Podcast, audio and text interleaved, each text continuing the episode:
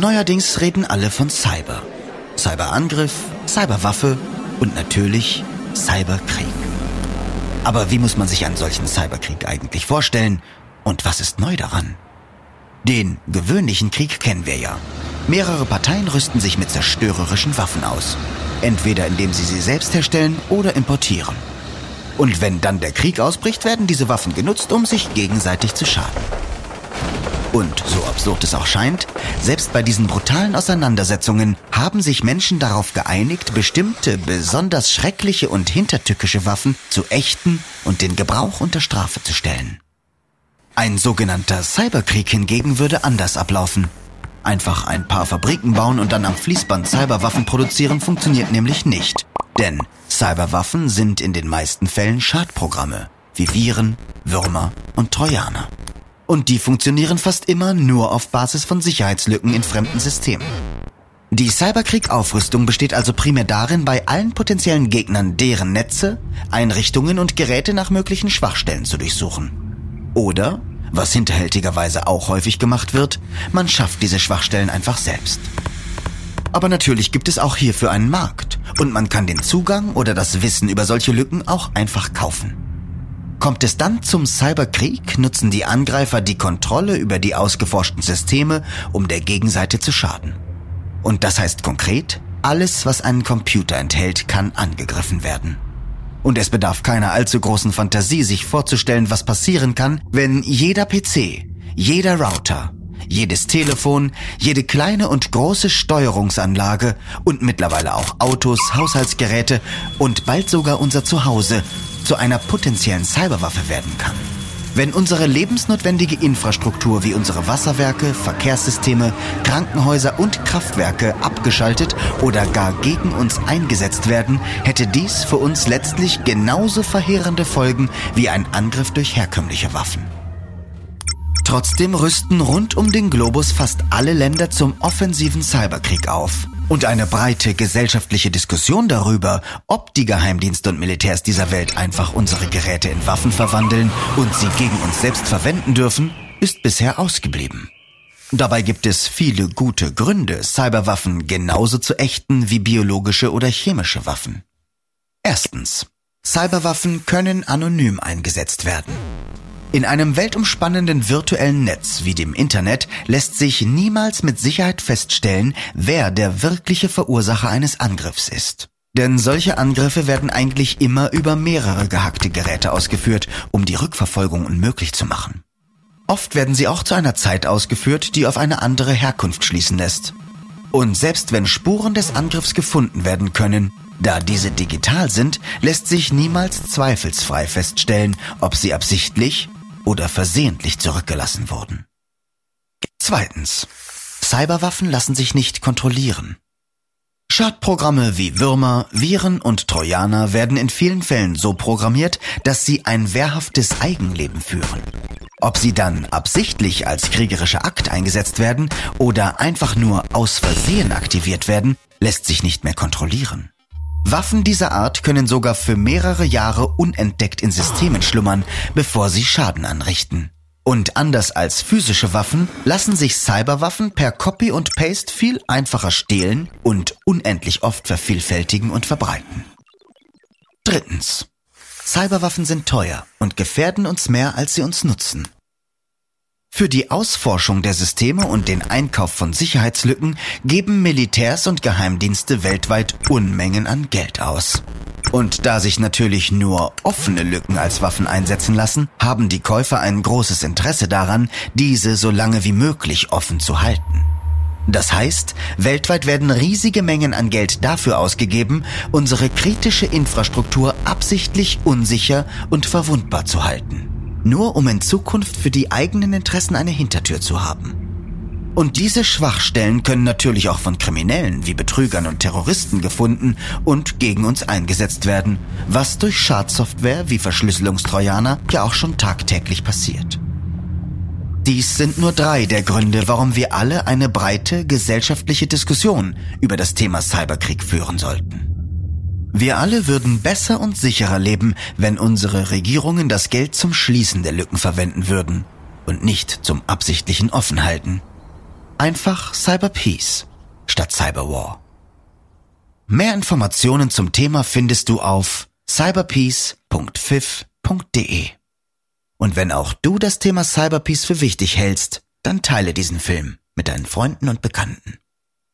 Und damit herzlich willkommen zu Def Radio. Ich bin Matu und neben mir hier in unserem Studio sitzt Markus. Hi. Hi. Und was wir gerade gehört haben, das war ein Kurzfilm vom, von der FIF, dem Forum der Informatikerin für Frieden und gesellschaftliche Verantwortung. Den haben die vor kurzem vorgestellt auf der Republika-Messe. Ähm, war, war glaube ich, ziemlich groß dieses Jahr. Warst du da schon mal? Nein, ich gehe nicht hin. Ja, ich war auch noch nie auf der Republika, aber man, man hört immer relativ viel davon. Und in dem Rahmen wurde ja in diesem Jahr auch dieser, dieser Kurzfilm vorgestellt. Ihr habt jetzt natürlich nur den Ton gehört, äh, da gibt es auch noch einen Film dazu. Wenn ihr den sucht, wenn ihr den, den Film dazu auch sehen möchtet, dann sucht einfach mal nach Cyber Peace statt Cyber War und ihr werdet fündig werden. Alternativ dazu verlinken wir ihn auch auf der Webseite. Ja, genau. Wir verlinken ihn auf der Webseite. Das wäre äh, defradio.de. Da gibt es zu jeder Sendung ähm, eine, eine entsprechende Seite. Und die Sendung heute heißt Cyberwaffen oder Cyberweapons, je nachdem. Ich habe aus dem Film ein paar Notizen mitgenommen, die ich jetzt mit der Reihenfolge nach ansagen mag, bevor wir es näher vertiefen. Mhm. Das eine war einfach kaufen. Wir müssen mal an irgendeiner Stelle darüber sprechen, was ist ein Exploit und wie funktioniert der Markt dafür. Das andere war äh, in diesem Kriegsrecht, ich weiß, das ist ein absurdes Konstrukt, gibt es sowas wie die Zivilgesellschaft. Zumindest für den Einsatz von tödlichen Waffen. Das haben wir im Cyber-Video gar nicht erwähnt. Mhm. Dann bei dem Punkt, äh, Viren bleiben lange unentdeckt und führen ein Eigenleben. Stuxnet. Du wirst dann wahrscheinlich noch darauf eingehen, wie Stuxnet gefunden wurde. Ja, genau. Und beim Thema Finanzierung Geld zum Schließen verwenden, müssen wir noch mal über, über Produkthaftung reden. Das letzte habe ich jetzt nicht Der Film hat gesagt, ähm, Regierungen sollten Geld ah. zum Schließen von Lücken ausgeben. Okay. Ja, ja, ja. Und ich bin eigentlich der Meinung, der korrekte Ansatz ist es, die Entstehung von Lücken zu reduzieren, bevor man dann Geld für die Schließung der Restlücken draufwirft. Mhm, mh, mh. Also einfach kaufen. Du, was ist eigentlich so ein Exploit?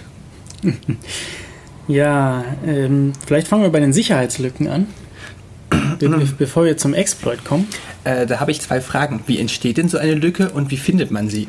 Also eigentlich, eigentlich ist so eine Lücke ganz einfach gesagt nur ein Fehler in einer, in einer Software, in einem, in einem Programm, in meinem Computerprogramm. Aber das tritt doch relativ selten auf, weil die meisten Programme ja sauber funktionieren. Ja. Die, die, meisten Programme funktionieren sauber, aber haben trotzdem unentdeckte Lücken, weil es oft irgendwie so Fälle gibt, die vom Programmierer vielleicht vergessen wurden. Die, die, naja, das ist sehr praktisch. Mein Handy vibriert in der Zeit. Ich mache das mal aus. Also, ähm, Fälle, die vom Programmierer vergessen wurden. Genau, im Normalfall äh, sollte so eine Software ähm, ohne, ja, funktionieren. Und es, es kann einfach so, so Randfälle geben, an die der Programmierer nicht gedacht hat. Also zum Beispiel. Zum Beispiel, der Nutzer soll den Namen einer Datei angeben, ohne der er es speichern möchte. Mhm. Und der Nutzer nimmt da jetzt ein Megabyte großes Bild, kopiert das und fügt das da, wo der Dateiname hingehört. ja, das wäre ein Beispiel, wenn man da nicht sich vorher überlegt hat, äh, was da passieren soll in so einem Fall oder da irgendeine Begrenzung ähm, einführt, dann kann irgendwas Unerwartetes geschehen auch. Ja? Da, da kann man auch vorher überhaupt nicht irgendwie, also wenn man sich da keine Gedanken drüber gemacht hat, kann da alles Mögliche passieren. Das kann einfach nur nicht funktionieren, das kann abstürzen, das kann auch irgendwelche seltsamen Sachen machen, zum Beispiel. Solche Sicherheitslücken treten üblicherweise da auf, wo ein Nutzer, also jemand von außen Sachen eingeben darf. Genau. Wenn er nach Dateinamen gefragt wird, nach Fahrtangaben, nach Dateiinhalten, die er speichern möchte. Ja, oder wenn du auf einer Webseite was suchst, in so ein Sucheingabefeld, ähm, ganz typisches Beispiel, Da, da ist ja dann nochmal, da ist ja dann irgendeine Software dahinter, die zum Beispiel in einer Datenbank nachschaut, ähm, was, was, ja, worauf führt jetzt diese Suche und ähm, jetzt könnte man auf die Idee kommen, da Befehle für die Datenbank einzugeben, statt ein, Einzel statt ein einzelnes Suchwort und äh, könnte es dann vielleicht schaffen, ja, äh, auf diesem System dahinter Befehle auszuführen, die eben eigentlich man nicht ausführen können sollte als normaler Benutzer. Jetzt haben wir darüber gesprochen, wie Sicherheitslücken geboren werden. Wir haben nicht darüber gesprochen, wie häufig die sind. Die sind erstaunlich häufig eigentlich. Das Problem ist eigentlich, dass wir da draußen unheimlich viele unerfahrene Programmierer haben, die noch nie auf die Nase gefallen sind. Ja, und äh, ja, das hat verschiedenste Gründe. Also das ist eins der Probleme, ja, man muss, man muss irgendwie auch erstmal die Erfahrung sammeln und die, die Security, also wir, wir unterscheiden auch so ein bisschen zwischen, zwischen, wenn wir Sicherheit sagen, wir haben im Deutschen nur das Wort Sicherheit. Im Englischen wird unterschieden zwischen Security und Safety. Das eine ist die Betriebssicherheit im regulären Betrieb und das andere Genau. ist das Reagieren auf unvorhergesehene Fälle.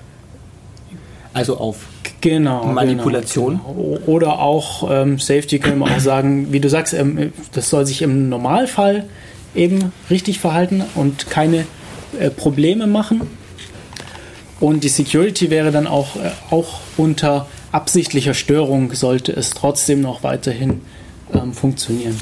Also das eine ist irgendwie so die- dieses Unabsichtliche, das andere ist das Absichtliche.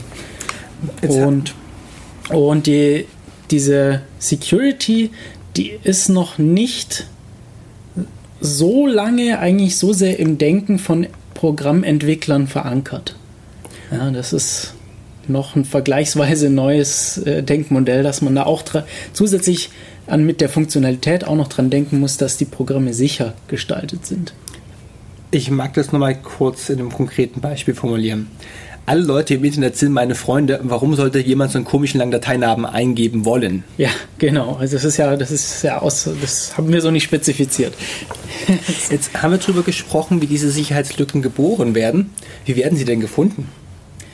Entweder zufällig, ja, wenn jemand dann doch zufällig auf äh, so einen, so einen Randfall äh, trifft ja, und irgendwas, irgendwas macht und das so nicht gedacht war und dann irgendwas passiert, dann könnte es sein.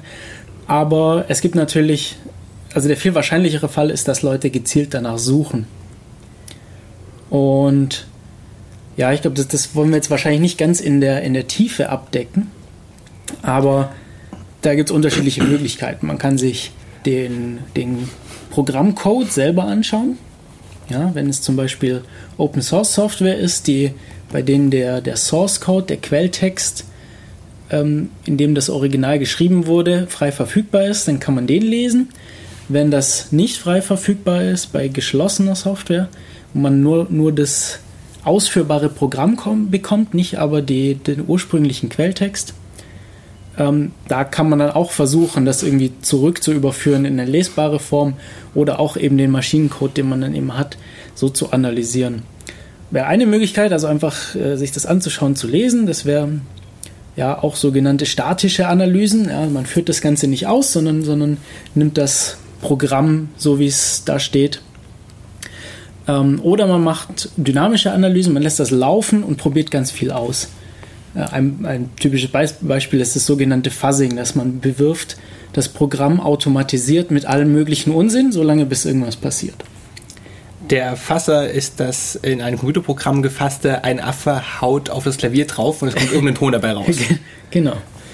Genau. Und am Ende will man feststellen, es ist ein Fehler aufgetreten.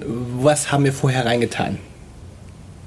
Ja, genau. Es tritt ein Fehler auf und dann sollten wir uns vielleicht gemerkt haben, was wir, was wir getan haben.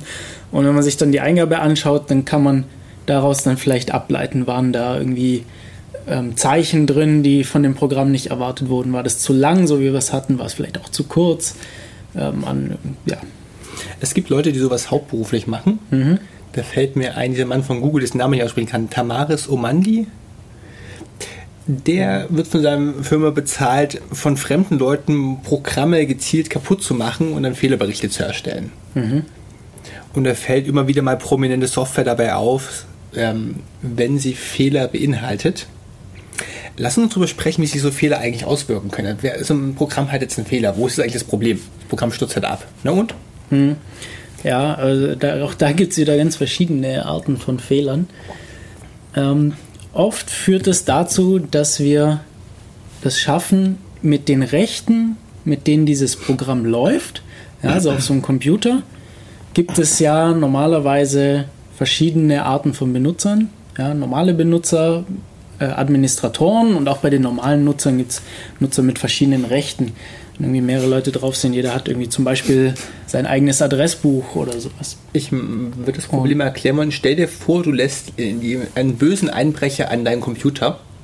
Was kann der dann kaputt machen, bevor ich dann erkläre, was die Remote Code Execution ist? Und die ganzen kleineren Lücken können wir einfach alle weglassen. Ich glaube, es ist wichtig, mal die Remote Code Execution zu verstehen und zu verstehen, warum man Sicherheitslücken nicht haben möchte. Okay. Ja, also wir können es, ähm, wir könnten das schaffen, durch so eine Sicherheitslücke Code auszuführen, also Programmcode auszuführen, der eigentlich nicht auf diesem Rechner drauf ist. Mm, Ich lasse dich an meinen Computer. Wo sind meine Probleme dabei? Ähm, worauf willst du raus? Was kannst du denn damit kaputt machen? Oder auch nicht kaputt machen? Also ich lasse dich jetzt in meinem Computer, der ist gerade nicht gesperrt, gehe einfach mal für 10 Minuten aufs Klo. Kann ja nichts Schlimmes dabei passieren. Ja, also wenn, wenn man an den Computer, an einen ungesperrten Computer so direkt rankommt, dann ist äh, eine Sache natürlich, man kann sich alles anschauen, was da drauf ist, alles auch runterkopieren, was da drauf ist. Was und würdest du denn da haben wollen? Ähm, zum Beispiel sind da irgendwelche interessanten Dokumente von dir drauf. Ja? Zum Beispiel hast du da irgendwelche Notizen gemacht zu Passwörtern, Kreditkartendaten, ähm, irgendeine TAN-Liste von deiner Bank liegt die da vielleicht irgendwo rum. Und die andere Sache ist, ich kann natürlich auch, selbst wenn das da nicht drauf liegt, ich kann da was hinterlassen, andere Programme, die dann vielleicht mitschneiden, was du später machst und mich dann benachrichtigen darüber, über die Info, die ich beim ersten Mal nicht bekommen habe. Ja, genau.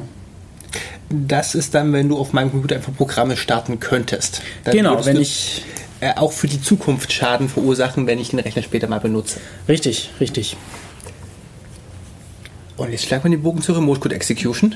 Genau, wenn ich jetzt keinen direkten Zugriff auf den Rechner habe, Also wenn du nicht davor sitzen kannst. ich sitze nicht davor, ähm, sondern der Rechner ist am Internet oder in einem großen Firmennetzwerk und ich habe vielleicht äh, Zugriff auf einen Computer, aber nicht auf den, der mich interessiert. Dann kann ich es unter Umständen schaffen, wenn ein Programm eine Sicherheitslücke hat. Also ein, ein, der, mein, mein Zielrechner, der bietet mir vielleicht einen Dienst an. Ja, zum Beispiel, ich weiß nicht, der sagt mir die Uhrzeit, wenn ich danach frage. Und wenn das Programm eben mit ein- eine Sicherheitslücke enthält, dann kann das passieren, dass wenn ich da in, in diese Anfrage entsprechende Daten reinpacke, dass ich dann ein Programm darauf ausführen kann, das eigentlich gar nicht auf diesem Rechner drauf ist. Also mit meiner Anfrage bringe ich dann Programmcode damit rein. Ich mag das nochmal konkreter machen, um es greifen zu können. Also auf dem entfernten Computer läuft ein Programm, das kann man die aktuelle Uhrzeit ansagen. Ja, Und das Programm möchte zum Beispiel von mir wissen, ja, für welche Zeitzone willst du denn die Uhrzeit haben? genau, genau. Also schicke ich eine Anfrage, gib mir nochmal die Uhrzeit aktuell für Berlin. Und krieg dann irgendeine Antwort drauf zurück. Genau. Und ähm, ja, jetzt könnte ich auf die Idee kommen, im Stand Be Stadt Berlin irgendwas anderes reinzuschreiben, was es so als äh, Standort gar nicht gibt. Zum Beispiel etwas viel zu lang ist, wie du vorhin schon als Beispiel genannt hast. Also äh, ich nehme da jetzt mal drei, vier Seiten Text und, und paste die stattdessen rein. Und das Ziel ist es, dass du das Programm derartig kaputt machst, dass du ein eigenes Programm starten kannst. Genau, wie, wie das dann passiert ist, also gerade bei diesen, bei diesen zu großen Sachen, ja, man kennt es auch unter dem, unter dem Stichwort Buffer Overflow gerne mal oder, oder Pufferüberlauf. Da sind dann, ja, diese, die, meine Anfrage, die speichert der irgendwie dazwischen, ja, um sie zu beantworten. Also der merkt sich die, um, um sie dann äh, durchzugehen und zu verstehen. Und wenn die zu groß ist und da aber ein Fehler dabei gemacht wurde und es nicht beachtet wurde, dass es vielleicht zu groß sein kann, dann verschiebt sich vielleicht irgendwas in diesem Speicher, von, ähm, von, diesem, von diesem Rechner, auf, äh, auf, an den ich das schicke. Und ähm, statt dann den richtigen, seinen normalen Programmcode auszuführen, äh, ist dann vielleicht was anderes im Speicher, äh, als da sein sollte. Ich habe nur verstanden, wenn du ganz viel Hirnschmalz reinsteckst, kannst du ein Programm auf einem entfernten Rechner starten. Ja. ja. Lass, lassen wir das dabei. Ähm, haben wir da berühmte Beispiele für Programme, die Leute so starten wollten? Also wir haben ja vorhin gesagt, was sind so interessierte fremden Rechnern? Kriegen wir da Passwörter? Kriegen wir Firmengeheimnisse raus? Was für Arten von Programmen sind denn da beliebt, die man da so gerne startet? Ich werfe mal eins rein. Keylogger. Ich möchte wissen, was tippt denn der Nutzer am entfernten Rechner so auf seiner Tastatur? Mhm. Einfach mit dem Ziel, der wird sich ja irgendwann mal bei, bei seiner Bank einloggen. Ja. Oder ja, bei seinem oder er wird sich im Firmennetzwerk irgendwo mal auf dem Rechner einloggen, der die Konstruktionspläne enthält. Der, der Firmengeheimnisse enthält, genau. Ich mal konkret bei Firmen ist zum Beispiel wichtig, so die Firma macht gerade eine Ausschreibung, welchen Preis bieten die eigentlich? Ich will es mhm. billiger machen als sie. Mhm. Mhm. Ja, genau. Keylogger schreiben einfach mit, was du tippst. Das wäre ein schönes Beispiel. Und was sind jetzt eigentlich diese komischen Viren? Hm.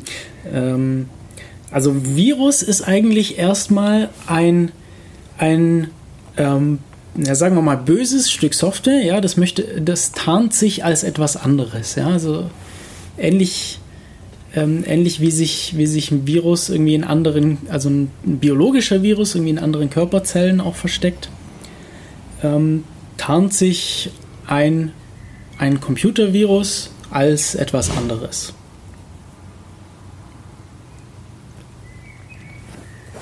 Und habe ich die richtige genommen?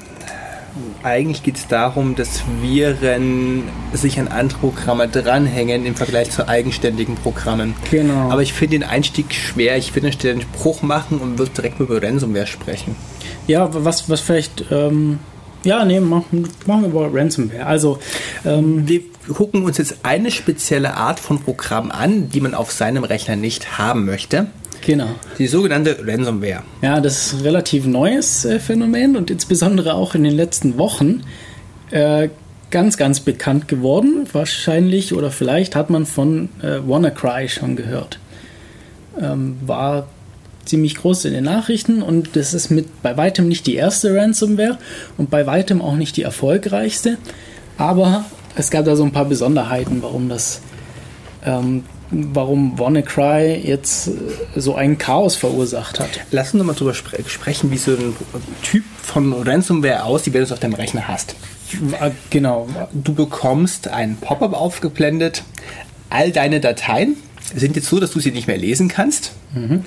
Und ähm, wenn du das rückgängig gemacht haben möchtest, dann zahlst du jetzt mal Geld an diese Adresse. Genau. Ja, steckt eigentlich schon im Namen. Also Ransom ist ja so dieses ähm, wie sagt man, ähm, Geld, um Sachen freizukaufen. Gibt's da da gibt es bestimmt ein deutsches Wort dafür. Erpressung. Äh, Erpressungsgeld, ja. Es ist das Ransom. Und äh, also Where bezeichnet dann, also der, der zweite Teil vom Wort Where ist halt alles, werden alle möglichen Arten von Software irgendwie bezeichnet. Es gibt ja auch die Freeware, also die, die frei, die kostenlose Software, die, die ähm, ja, die Ransomware ist ein spezielles Computerprogramm, das versucht, den Besitzer des Computers zu erpressen. Zu erpressen. Wenn du jemals deine Dateien wiederhaben willst, zahlst du jetzt Geld. Genau. Genau, es nimmt dir Dateien weg, beziehungsweise sind sie dir nicht richtig weg, sondern es macht sie erstmal unbrauchbar.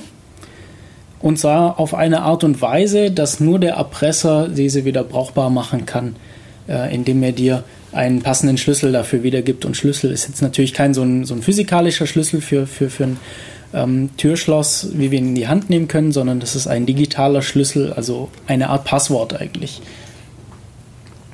Ja, ja also genau.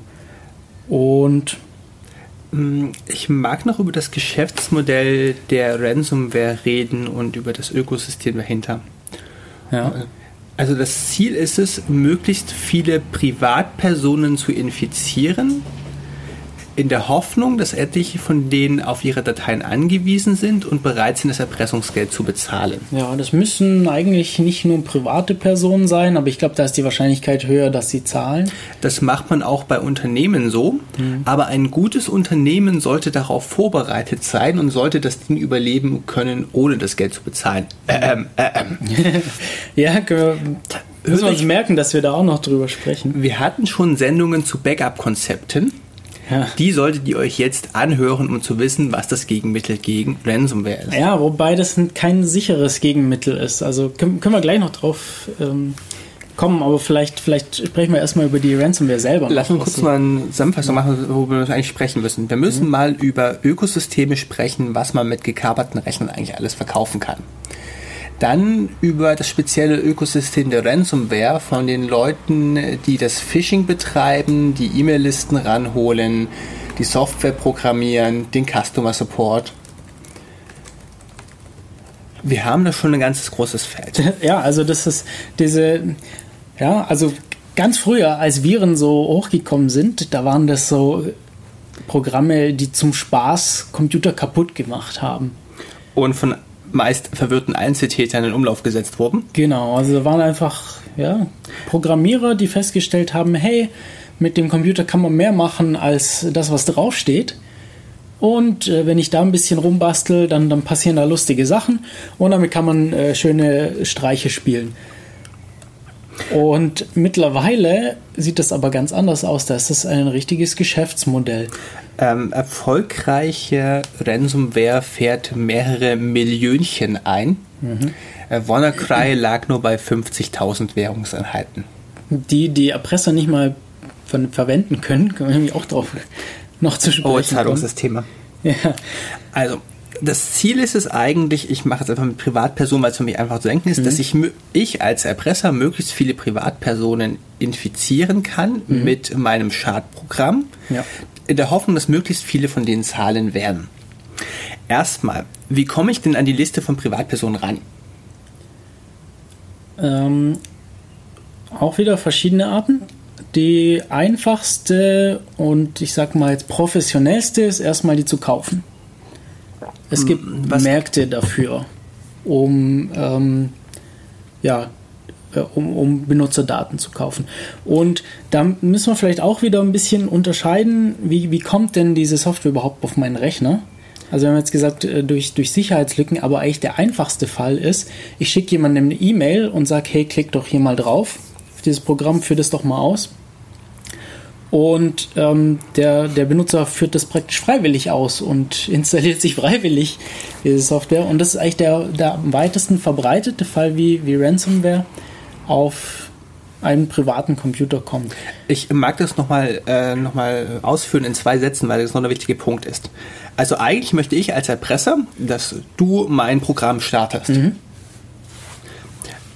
So, Praktisch werde ich dir das Programm per E-Mail schicken und sagen, start das mal. Jetzt ist, ich werde dich erpresst, start das Programm. Einfach ein schlechter E-Mail-Text. Deswegen formulieren wir es ein bisschen anders. Wir haben festgestellt, dass der Konto einen Kontostand von minus 340 Euro aufweist. Wir werden das Geld in den nächsten paar Tagen einziehen. Details entnehmen Sie bitte der Rechnung im Anhang. Mhm. Und die Rechnung im Anhang ist dann gar keine Rechnung oder vielleicht ist vielleicht auch tatsächlich eine ähm, gefälschte Rechnung aber ist gleichzeitig ein Programm. Wenn man das öffnet, dann zeigt sich einmal die Rechnung an, aber gleichzeitig passiert im Hintergrund was, nämlich diese Ransomware wird entweder installiert oder wird irgendwie gleich zum Laufen gebracht auf diesem Rechner, weil die muss eigentlich nur einmal durchlaufen und dann ist der Schaden schon angerichtet. Die müsste man eigentlich gar nicht so installieren wie, wie andere Software. Und ja, woher kommen jetzt diese E-Mails? Da hast du nämlich noch gesagt, so was, was kann man mit so einem gekaperten Rechner alles anstellen? Das mag ich hinten dranhängen, das weil das Ökosystem okay. umfangreich ist.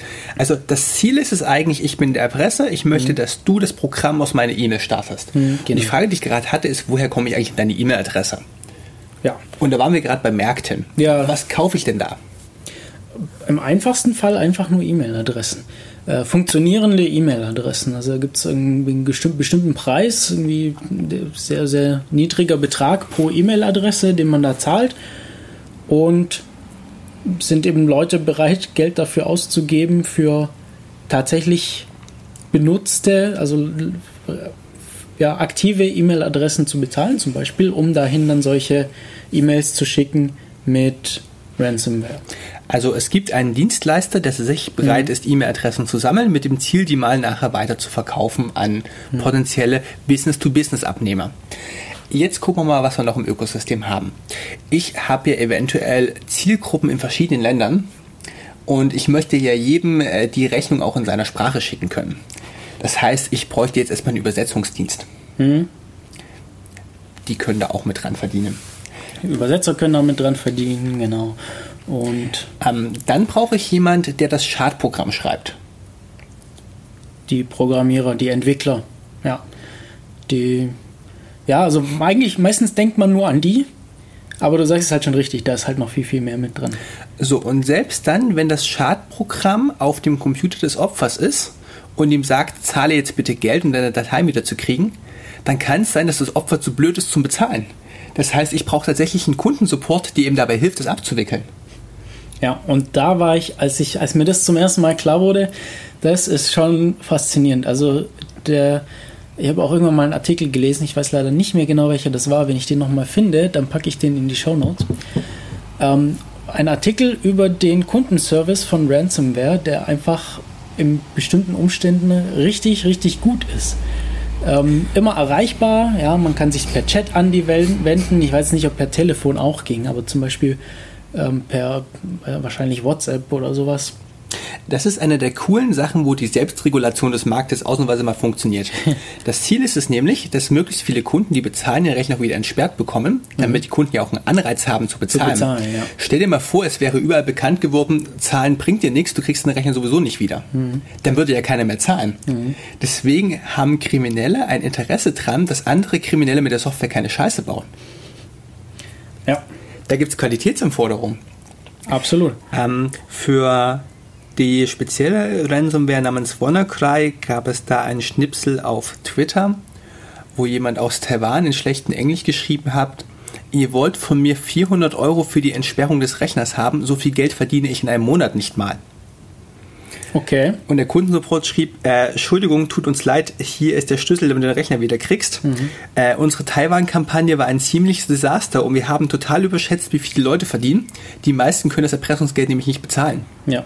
Der, genau, der Kundensupport macht sowas gerne mal. Also ich habe auch schon dafür gehört, so ja, ähm, bei Leuten wurden irgendwie viele Rechner daheim infiziert und sie können sich vielleicht jetzt ein oder zwei leisten, die wieder zu, zu entschlüsseln, aber für den Rest nicht.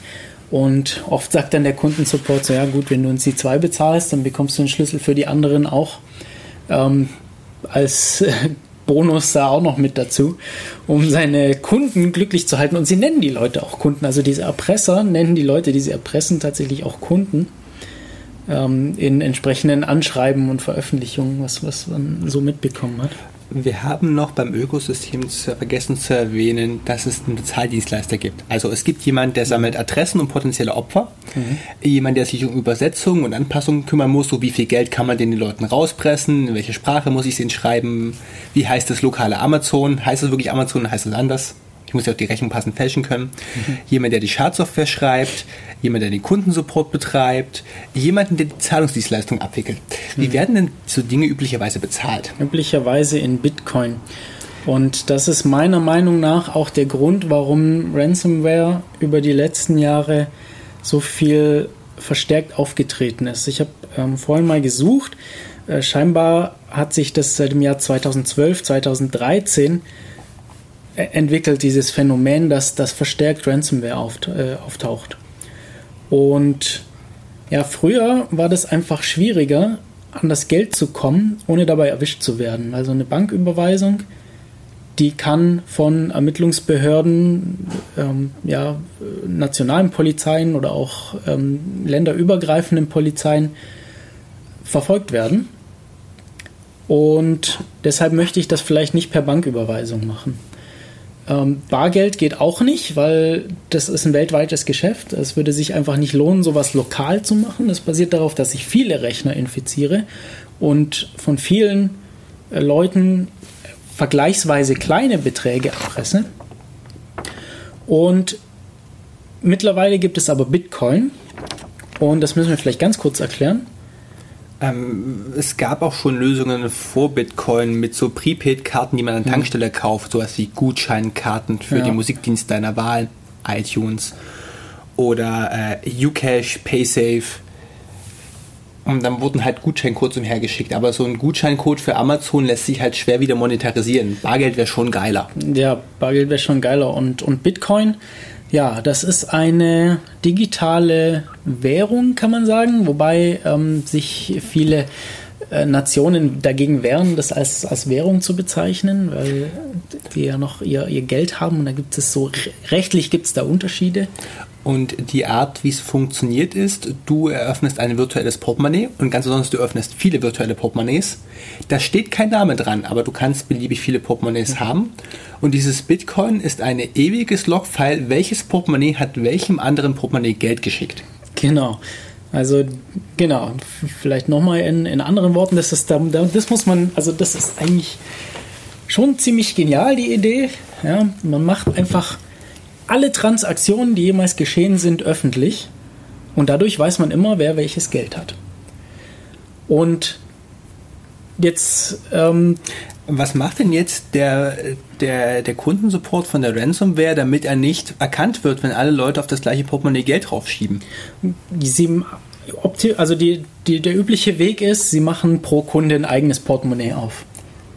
Und dann ist das einfach nicht mehr nachzuvollziehen. Dann, dann sind es so viele äh, kleine Transaktionen, dass, dass das nicht mehr zu finden ist.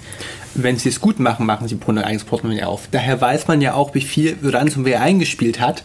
Bei- Wenn es die Entwickler schlecht gemacht haben, kann man schauen, wie viel Geld ist auf einem speziellen Portemonnaie zusammengekommen. Und kann natürlich schauen, was passiert dann mit dem Geld, das davon wieder abfließt. Und Das ist der Punkt der Geldwäsche. Ja, Geldwäsche. Also äh, man, man weiß bei ähm, Bitcoin ja immer, wer wem Geld überwiesen hat. Man weiß zwar nicht, wem diese Portemonnaies gehören, aber man weiß, von welchem Portemonnaie in welches ist Geld geflossen. Das ist öffentlich, das kann jeder sofort weltweit nachschauen ähm, seit Anbeginn von Bitcoin. Und ähm, ja, Geldwäsche funktioniert dann üblicherweise so, dass man, dass man äh, so Zusammenschlüsse hat, wo man dann Geld rein überweisen kann und dann bekommt man wieder Geld heraus überwiesen auf ein anderes Portemonnaie und man mixt das alles so wild, dass das nicht mehr nachzuvollziehen ist. Also so würde man das jetzt machen, wenn man Also- ähm, das, das nicht nachvollziehbar haben möchte. Also du möchtest mir Geld schicken, aber es soll für unsere Banken nicht klar werden, dass es von deinem Konto auf meinem Konto geht. Also schickst du es über diverse andere Konten, andere Konten. splittest ein paar Mal die Zahlung auf, führst sie wieder zusammen. Genau, und es gibt auch Dienste, die das anbieten. Ja, dann wieder jemand, der daran verdient. Ähm, die so Zusammenschlüsse, die, die nehmen dann so eine kleine Gebühr eben und die packen das in ein großes Konto und dann packen, dann schicken sie es wieder woanders hin. So wie du sie anweist, das zu machen, aber diese Anweisungen sind eben dann nicht mehr nachvollziehbar, wenn das, wenn die das richtig machen. Äh, Zusammenfassung jetzt, wir haben jetzt ganze Zeit über das Zahlungssystem geredet als ein spezieller Fall, wenn man dann Pri Privatleute weltweit erpressen möchte. Mm, Lass uns mal schauen, ob wir das Ökosystem bereits zusammen haben. Wir hatten irgendwo Adresshändler, die E-Mail-Adressen, Anschriften, Länder ranholen. Da haben wir vielleicht noch vergessen, es gibt auch andere Möglichkeiten ranzukommen. Es gibt hin und wieder mal ja, sogenannte Leaks, also irgendwelche Webseiten verlieren Daten und die werden öffentlich. Zum Beispiel, weil sich jemand einen Spaß draus gemacht hat, ähm, diese anzugreifen und diese Daten öffentlich zu machen. Äh, was ist eigentlich ein Leak? Ja, das, wie, gesagt, ich, ich würd, für mich ist es immer so, ähm, Leute verlieren Daten und, und typischerweise sind es große Organisationen oder Regierungen. Ähm, die haben Daten, die sollen nicht unbedingt öffentlich werden. Entweder weil es äh, Kundendaten sind und die auch oder auch Geschäftsgeheimnisse, die vielleicht auch ein berechtigtes Interesse haben, geheim zu, äh, zu bleiben. Und Regierungen und Militärs haben natürlich schon immer Geheimnisse gehabt, äh, an denen sie auch interessiert sind, dass, dass diese nicht der Öffentlichkeit bekannt werden. Und ein Leak ist einfach, ja, solche Daten sind öffentlich geworden. Ich mag das nochmal einem Beispiel festmachen. Nehmen wir mal einen bekannten deutschen Telekommunikationsanbieter, zum Beispiel Vodafone. Die haben ja irgendwo eine Kundendatenbank, wo A, der Kunde mit der Anschrift und der E-Mail-Adresse hinterlegt ist, B, mit seiner Telefonnummer und C, mit dem Vertrag. Da weiß man, wie viel Geld der im Monat umsetzt. Ähm, es ist nicht im Interesse von Vodafone, dass die Konkurrenz weiß, äh, wie Leute angesprochen werden müssen, wie viel Geld sie bereit sind zu bezahlen. Dann können wir die Kunden abwerben. Und es ist auch nicht im Interesse von Vodafone, diese Kundendaten irgendwie der Öffentlichkeit zur Verfügung zu stellen. Hm. Nehmen wir mal an, die Firma Vodafone würde ihre Datenbank fehlkonfigurieren und sie wäre plötzlich aus dem Internet abrufbar. Dann würde das eventuell irgendwann mal ein mehr oder weniger scherzvoller Keks finden, diese Daten abgreifen und ins Internet streuen. Ja. Und dann kann jeder Ransomware-Anbieter herkommen und sagen, hey, wir haben ähm, Daten von Vodafone, dann schicken wir denen doch mal gefälschte Vodafone-Rechnungen mit unserer passenden Ransomware dahinter. Und übrigens ein anderes Wort dafür ist auch Verschlüsselungstrojaner. Ja, gut, Trojaner haben wir jetzt noch nicht erklärt. Trojaner ist jetzt äh, ein Programm, das ja wie das trojanische Pferd in Griechenland. Ja, das ist getarnt als etwas, schleicht sich ein und bringt etwas in das System rein, ähm, das es eben nicht vorgibt zu sein. Zum Beispiel war es, es tarnt sich als Rechnung. Es tarnt sich als Rechnung und ist eigentlich aber so ein Verschlüsselungsprogramm. Ein, ein, ja, so ein Erpressungsprogramm, das, das Dateien ähm, unbrauchbar macht. Ich mag nicht mal auf die Leaks eingehen, weil ich von da aus nachher Richtung Produkthaftung entwickeln möchte. Also Firmen verlieren Daten durch Fehlkonfiguration. Mhm. Oder bei Firmen wird eingebrochen, jemand klaut die Daten und versucht die Firma zu erpressen. MBDR zahlt mir jetzt oder ich packe die Daten ins Internet. Ja. Oder jemand klaut bei der Firma Daten mit dem Ziel, sie selbst zu benutzen mhm. und lässt sich die Daten dann weiterklauen, weil bei ihm auch eingebrochen wurde. Also es gibt so unheimlich vielfältige Möglichkeiten, wie Firmen Daten verlieren. Es gibt die einfache Regel, wo Daten sind, gehen auch Daten verloren am Beispiel der Einwohnermeldedatenbank der Türkei oder der Biometriedatenbank aus Indien. Ja. Zentrale Datenbanken sind immer schlecht und das müsst ihr an der Stelle einfach mal mitnehmen. Wo gesammelt wird, gehen auch Sachen verloren. Und noch ein Fall, wie man an, äh, noch eine Möglichkeit, wie man an Daten kommen kann. Man, ähm, man beteiligt sich an einem Werbenetzwerk oder beauftragt ein Werbenetzwerk. Also so, wenn ich im Internet surfe, wird mir ja überall so Werbung angezeigt und die kommt normalerweise nicht von der Webseite, die ich mir gerade anschaue, sondern von einem Werbenetzwerk, die damit ja, Geld verdienen und damit ähm, ja, das den Geschäftsmodell einfach Werbung anzuzeigen. Und um das besonders gut zu machen, ähm, sammeln die viele Daten über Benutzer, um den möglichst angepasste Werbung anzuzeigen, damit die Wahrscheinlichkeit höher ist, dass die auch darauf anspringen und das Produkt kaufen, das da beworben wird. Und ähm, ja, so kann man, so könnte man zum Beispiel auch über die Werbung automatisiert bestimmten Leuten so Programme unterschieben über Werbung. Ist auch schon passiert. Erzählen wir noch mal ein kurzes Zwischenfazit. Wir ja. sind die ganze Zeit bei einem Typ von Programm, der das Ziel hat, Leute zu erpressen. Zu erpressen, ja. Wir haben über, darüber gesprochen, wie man so ein Programm bekommt, ähm, wie das mit dem Geldzahlen funktioniert und warum die den Kundensupport brauchen. Aber sag mal, bevor dieser Typus von Programm beliebt wurde, wie hat man denn da als Krimineller Geld verdient? Durch Rechner angreifen. Hm. Also die, die, das, das größte Phänomen davor war die, waren die Spam-E-Mails. Ja? Also diese E-Mails, mit wirklich unerwünschter Werbung, die man haben möchte. Also mit wollen man, es werden irgendwelche Medikamente, irgendwelche dubiosen Medikamente sollen da verkauft werden oder ähm, ähnliche Sachen. Also ähm, die Werbung, die man praktisch nicht dadurch bekommt, dass man sich irgendwo dafür angemeldet hat und dem zugestimmt hat, sondern die einfach ungefragt reinkommt. Mhm. Stell dir vor, du kannst 1000 Rechner in der Welt fernsteuern, die allesamt nicht dir gehören. Was würdest du mit diesen ferngesteuerten Rechnern machen wollen, um damit Geld zu verdienen? Also wir hatten jetzt gerade über Spam-E-Mails verschicken geredet. Mhm. Ähm, man könnte noch deren Rechenleistung nutzen und verkaufen, um digitales Geld zu bekommen. Ja. Ähm, man könnte außerdem noch ähm, äh, auch wieder so ein Erpressungsding, man könnte die, äh, die Rechenleistung und den Netzwerkzugang vermieten, um andere Webseiten anzugreifen. Mhm. Zu äh, sagen so, hey, schöne Website haben Sie da. Wäre doch schade, wenn die kaputt geht. die kaputt geht. Naja, wenn man viele Rechner hat, dann kann man eben auch relativ leicht so einen einzelnen Rechner überlasten, indem man da viele Anfragen drauf schreibt. So eine sogenannte Denial of Service Attacke, ja, also ähm, Denial, das, das verweigern oder, oder verunmöglichen des, des Services, den, den, diese Website eigentlich anbieten möchte, indem ich sie einfach überlaste. Und das kann ich natürlich zur Erpressung verwenden. Sagen so, ich, ich höre wieder damit auf, wenn du mir Geld zahlst. Die letzte Möglichkeit, die mir einfällt, geht direkt zum Thema Werbung. Mhm. Ähm, der Nutzer auf dem PC, den ich da infiziert habe, wird ja irgendwann im Internet surfen. Ich schneide einfach seine Werbung raus und packe die Werbung meiner eigenen Kunden dahin, mhm. Damit ich mit den Klicks Geld verdiene. Also das sind so die traditionellen Geschäftsmodelle. Entweder man benutzt die Rechenleistung, um andere Leute zu erpressen, man tauscht Werbung aus, um Werbeklicks Geld zu verdienen. Man verkauft die Rechenleistung.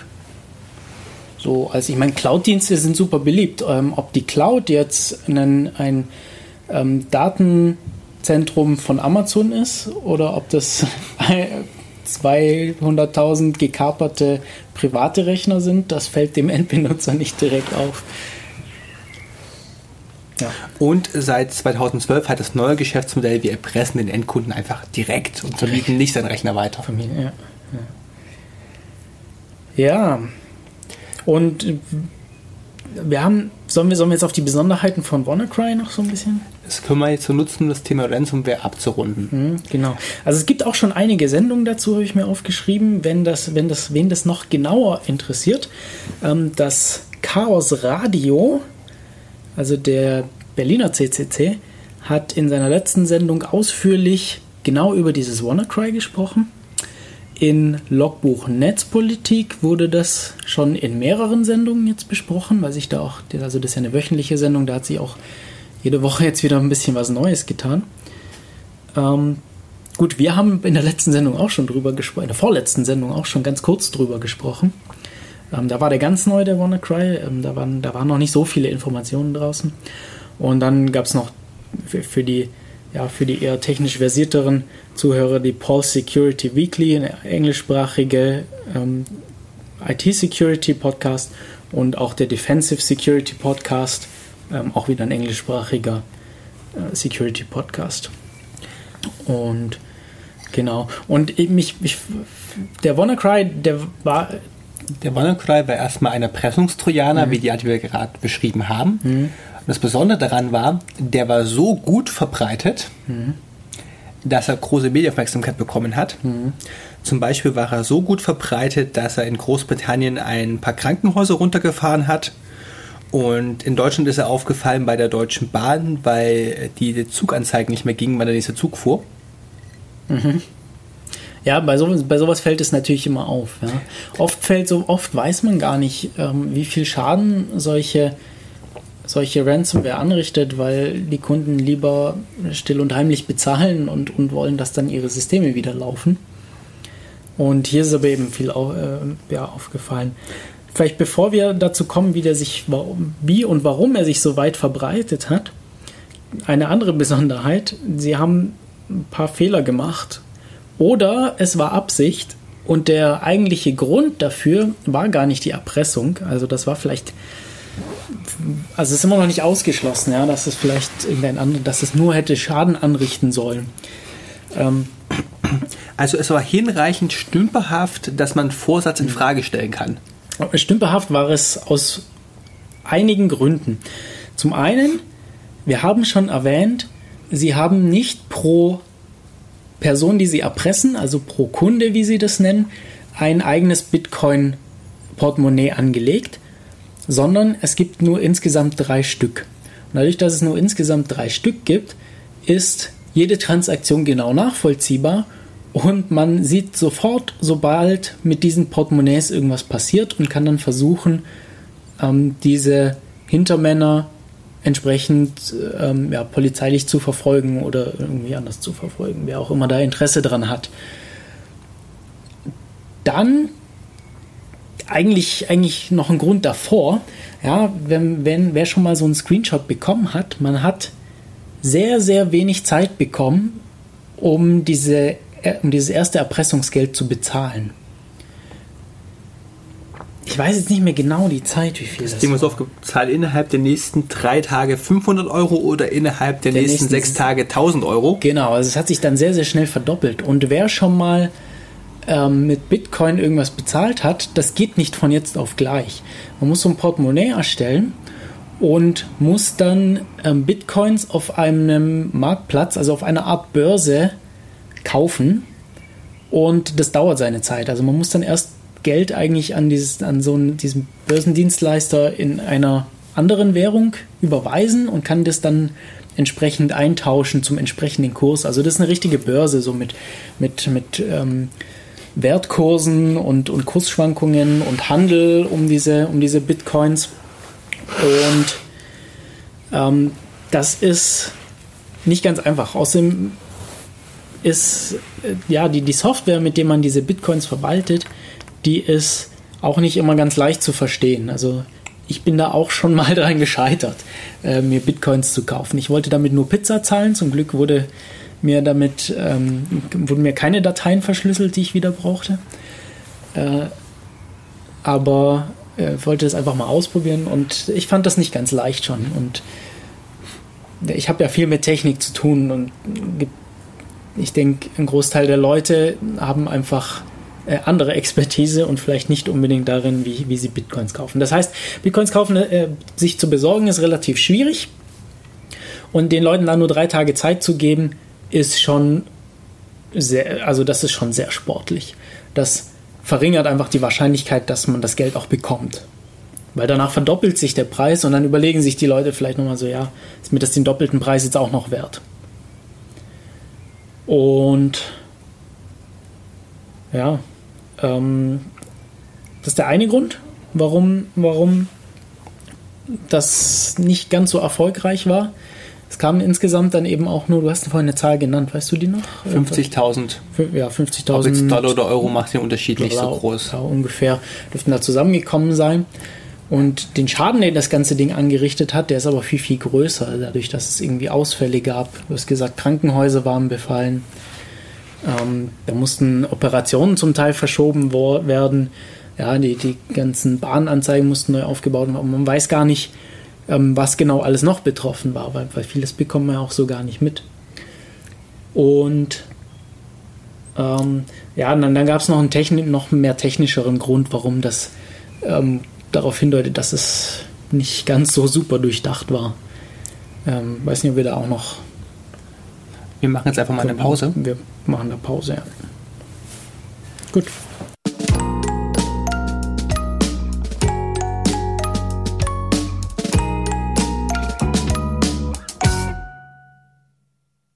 There's a system. There's always a system of conversational gears, relational distance. A cog engages with another cog, and motion results. But a failure to engage is nobody's fault. A jovial machine that's hopelessly baroque. It cannot be fixed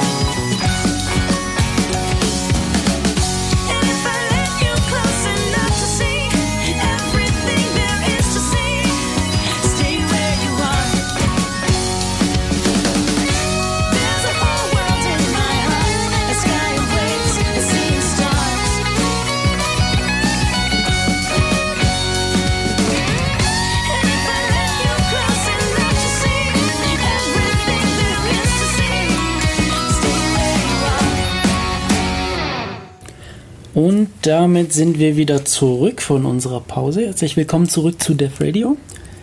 Wir haben vor der Pause uns schon ganz viel unterhalten über Ein Erpressungsprogramm namens WannaCry, das dadurch aufgefallen ist, dass es weltweit sehr großen Schaden verursacht hat und deswegen medienrelevant wurde. und da davor haben wir noch gesprochen über Sicherheitslücken, was das eigentlich ist. Und Ex Exploits haben wir gar nicht gesprochen. Ne? Kommen wir jetzt wieder drauf. Das wollten wir nämlich eigentlich machen.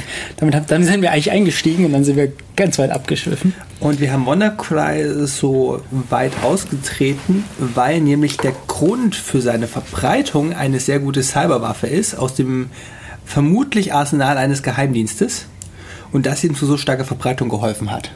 ziemlich sicher aus dem Arsenal. Genau, also wir haben vorhin, vorhin habe ich ganz kurz gesagt, der typische Weg für solche Ransomware ist per E-Mail die Verbreitung. Und ähm, wenn es erstmal auf einem System ist, dann kann das vielleicht auch neue E-Mails weiter verschicken. Ähm, aber worüber wir am Anfang gesprochen hatten, waren ja die, die Sicherheitslücken, die so Remote Code Execution erlauben. Das äh, Stichwort hast du reingeschmissen und das bedeutet einfach nur, ich kann auf einem entfernten Rechner Code ausführen, obwohl ich da eigentlich so direkt nicht Zugriff drauf haben sollte. Und ähm, dieser WannaCry hat sich durch eine Sicherheitslücke im Windows-Betriebssystem verbreitet. Ähm, und das ist deshalb so kritisch, weil das Betriebssystem selber die höchsten Rechte auf so einem Computer hat. Ja, also die hat, das, Betriebssystem selber hat eigentlich noch mehr Rechte als zum Beispiel ein Administrator-User. Das, das hat nämlich einfach, das kann nämlich einfach alles auf so einem System machen, weil das ist ja die, äh, die Komponente, die den Rechner ähm, steuert und, und die Basis praktisch. Im Kontext von Ransomware sind mir Nutzerrechte nicht wichtig, aber für wen sind denn Nutzerrechte wichtig? Meinst du jetzt, ähm, jetzt hier in so einem Sicherheitsumfeld oder? Ähm, ähm, du trittst gerade aus, dass es im Windows-Betriebssystem ein Rechtekonzept gibt und dass sich Nutzer gegenseitig Rechte zuschieben dürfen oder andere Sachen beschreiben dürfen. Genau. Aber für so einen reinen Erpressungstrojaner wäre mir das nicht wichtig. Hm, kommt drauf an. Ähm, wenn du auf einem System zum Beispiel mehrere Benutzer hast und einer davon bekommt diese E-Mail mit dieser Ransomware drin, dann werden erstmal nur Dateien verschlüsselt, auf die dieser Nutzer auch Zugriff hat. Wenn wir jetzt ähm, mehr Rechte haben und auf mehr Dateien, unter Umständen auch alle Dateien Zugriff haben, dann können wir natürlich auch mehr verschlüsseln. Deshalb macht es vielleicht einen kleinen Unterschied, aber ähm, das macht oft einen Unterschied, ähm, bei, bei diesen anderen Szenarien, die wir vorhin angesprochen hatten, äh, wir wollen irgendwie äh, Passwörter mitschneiden oder sowas von, da brauchen wir vielleicht mehr Rechte, um, um auf zum Beispiel Tastatur zuzugreifen oder sowas. Und ja, diese Sicherheitslücke war Bestandteil von so einem Leak. Den, was Leak hatten wir ja vorhin schon erklärt. Ähm, irgendwelche Organisationen verlieren Daten und in dem Fall waren die Daten höchstwahrscheinlich von einem amerikanischen Geheimdienst, nämlich der NSA. Und geleakt wurde das Ganze von einer Gruppe von unbekannten Personen, die sich Shadow Broker nennen. Und die sind irgendwie an solche Cyberwaffen gekommen. Nämlich, Das ist das eigentlich, was es ist. Ja, es, ist jetzt, es waren von diesem Geheimdienst, waren das Computerprogramme, die dafür ausgelegt waren, ähm, Informationen zusammen, zu sammeln, indem sie aktiv andere Computer angreifen und genau diese Techniken anwenden, über die wir schon gesprochen hatten. Also, wer greift Computer an? Der Geheimdienst. Ist das eigentlich eine Hauptaufgabe? Naja, der, der Geheimdienst oder auch Nachrichtendienst, wie wir in Deutschland sagen, der ist dazu da, Informationen zu sammeln und Nachrichten zu sammeln. Und Das macht er Das- sehr gut durch hauptberufliches Einbrechen in fremde Computersysteme. das kann er zum Beispiel dadurch ziemlich gut machen. Und ähm, es gab da dann auch wieder Quellen von, ähm, von angeblichen ähm, ehemaligen beziehungsweise noch aktuellen Geheimdienstmitarbeitern, die gesagt haben, dass genau diese Tools, ähm, auf denen das WannaCry Ransomware basiert hat, sehr, sehr erfolgreich war, über Jahre hinweg, ähm, da solche Informationen zu beschaffen. Kurz, kurz zusammenfassen. Also, es gibt eine staatliche Behörde, einen Nachrichtendienst oder Geheimdienst, davon kann man ein oder mehrere haben, pro Staat, äh, die hauptberuflich in fremde Computer einbrechen, um Informationen zu stehlen. Damit sie einbrechen können, haben die eine Sammlung von bösen Computerprogrammen, äh, wie diese eine Komponente, für die wir gerade geredet haben, wie sich dieses WannaCry weiter verbreitet hat. Ähm, wa- was willst du da hören? Ich habe jetzt da keine Frage war gerade rausgehört. für mich kurz die Achso, das war die Zusammenfassung. Damit es meine Oma auch verstehen würde. Genau, also so, die haben eine Sammlung von solchen, von solchen Sachen. Über Und das Finden von Sicherheitslücken haben wir vorhin geredet. Das heißt, wir wissen jetzt auch mal grob, wie so eine Sammlung entstehen könnte. ja, sie können das, ähm, sie können selber danach suchen oder diese kaufen. Das sind echt die üblichen Wege. Auf das Kaufen kommen wir später noch. Und ja, jetzt haben Geheimdienste sowas und sie haben sowas und denen kann sowas auch abhanden kommen. So, ja? Ähm, das ist leichter als, als äh, so physikalische Waffen, die abhanden kommen. Ja? Die müsste man irgendwie transportieren und irgendwo einbrechen und digital irgendwo einzubrechen. Das ist einfach ja, mit dem entsprechenden Wissen unter Umständen doch leichter zu bewerkstelligen. Wie genau die Shadow Broker da rangekommen sind, ist auch nicht so direkt bekannt. Ähm, eine Theorie ist, dass ein Geheimdienstmitarbeiter sich Arbeit mit nach Hause genommen hat, um dort weiter daran zu arbeiten und ähm, da das Ganze dann abhanden gekommen ist. Das ist aber jetzt nur eine Theorie. Ich Die glaube, könnten aber bestätigt. genauso gut auch durch Einbruch gestohlen worden sein Genau. oder durch jemanden, der Schaden zufügen wollte, ein interner Saboteur. Oder sie könnten versehentlich abhanden gekommen sein, zum Beispiel indem der Geheimdienst irgendwo angegriffen hat und dort seine Tools vergessen hat auf diesem Rechner. Oder zu viel darauf dann kopiert hat. Das mehr als er eigentlich hätte wollen oder gebraucht. Also wir können über die Quelle spekulieren, aber wir werden es nie genau sagen können. Es ist etwas aus dem Schadprogramm-Arsenal der NSA weggekommen. Ja, ein sogenannter Exploit. Und ein Exploit ist einfach nur etwas, das eine Sicherheitslücke ausnutzt. Ja, wir hatten vorhin die Sicherheitslücke. Und die Sicherheitslücke ist ein Fehler im Programm, der es uns erlaubt, etwas zu machen, was wir normalerweise nicht machen dürften. Meistens ähm, sind die Sicherheitslücken besonders interessant, die es uns erlauben, Code auf einem Rechner auszuführen, insbesondere wenn es ein entfernter Rechner ist, der uns nicht gehört. Und ein Exploit ist eben diese, das ein Stück Code, das genau das bewerkstelligt. Und im Falle des Verbreitungsweges WannaCry gab es da ein spezielles Windows-Programm namens SMB, das auf jedem Windows-Rechner läuft, das der Windows-Rechner standardmäßig in sein eigenes Netzwerk gibt. Ja. Das heißt, innerhalb eines Firmennetzwerkes kann sich kann jeder Rechner den Dienst benutzen und demzufolge auch jeder Rechner die Sicherheitslücken benutzen. Genau. Aber jetzt war es ja mit SMB noch schlimmer. Das Ding wurde auch ins Internet gestellt. Ja, also wenn das Ding im Internet, ins Internet gestellt wurde, dann hatte der, dieser Wurm nämlich ähm, leichtes Spiel und ein Wurm ist hier ein Computerprogramm, das sich selbst verbreitet. Ähm, und also so, so eine Schadsoftware kann in mehrere Kategorien irgendwie Trojaner, Virus, Wurm fallen und in dem Fall ähm, ist der ist, ist der Wurm der Teil, der sich selbst verbreitet über diese Sicherheitslücke, über die, mit der Hilfe von diesem Exploit. Und man hatte zum Beispiel Glück, wenn man hinter einem ähm, Router war, der den, die, die entsprechenden äh, Rechnerdienste nicht ins Internet ähm, stellt, aber zum Beispiel, zum Beispiel Rechner, die direkt ans Internet angeschlossen sind. Meistens sind es Firmenrechner, manchmal aber auch private Rechner. Äh, die waren da entsprechend leicht zu kapern. Lass uns doch mal ein zwei Beispiele machen. Das eine ist, meine Firma es sind zehn Kollegen, zehn Windows-Rechner. Einer von meinen Kollegen bekommt so eine E-Mail und klickt da auf die Rechnung drauf. Jetzt hat er seinen Computer infiziert. Das Programm verbreitet sich weiter im Netzwerk und befällt die neun anderen Kollegen. Ja, Es reicht, dass hier einer verklickt. es reicht, wenn, genau, es reicht, dass es irgendwo reinkommt.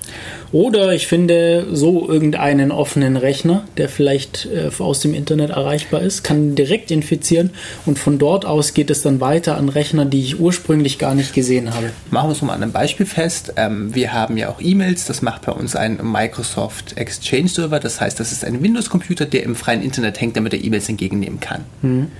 Den kann man direkt aus dem Internet rausinfizieren. Ja, und dahinter im Firmennetzwerk sind dann die, die Arbeitsrechner, die auf den Schreibtischen stehen. Die sind nicht direkt am Internet, die sind aber auch, die haben auch Zugriff auf diesen Server, beziehungsweise das Zugriff, der Server hat auch Zugriff über das Firmennetzwerk auf diese Rechner. Und so verbreitet sich das Ganze dann. So, jetzt war, das, war diese Lücke nicht unbekannt, sondern nachdem die ähm, NSA erfahren hat, dass ihnen diese Tools abhanden gekommen sind, haben sie, also das sind auch wieder Vermutungen, aber da, da ist man sich eigentlich so relativ sicher in der, in der Security Community, dass es so gewesen ist.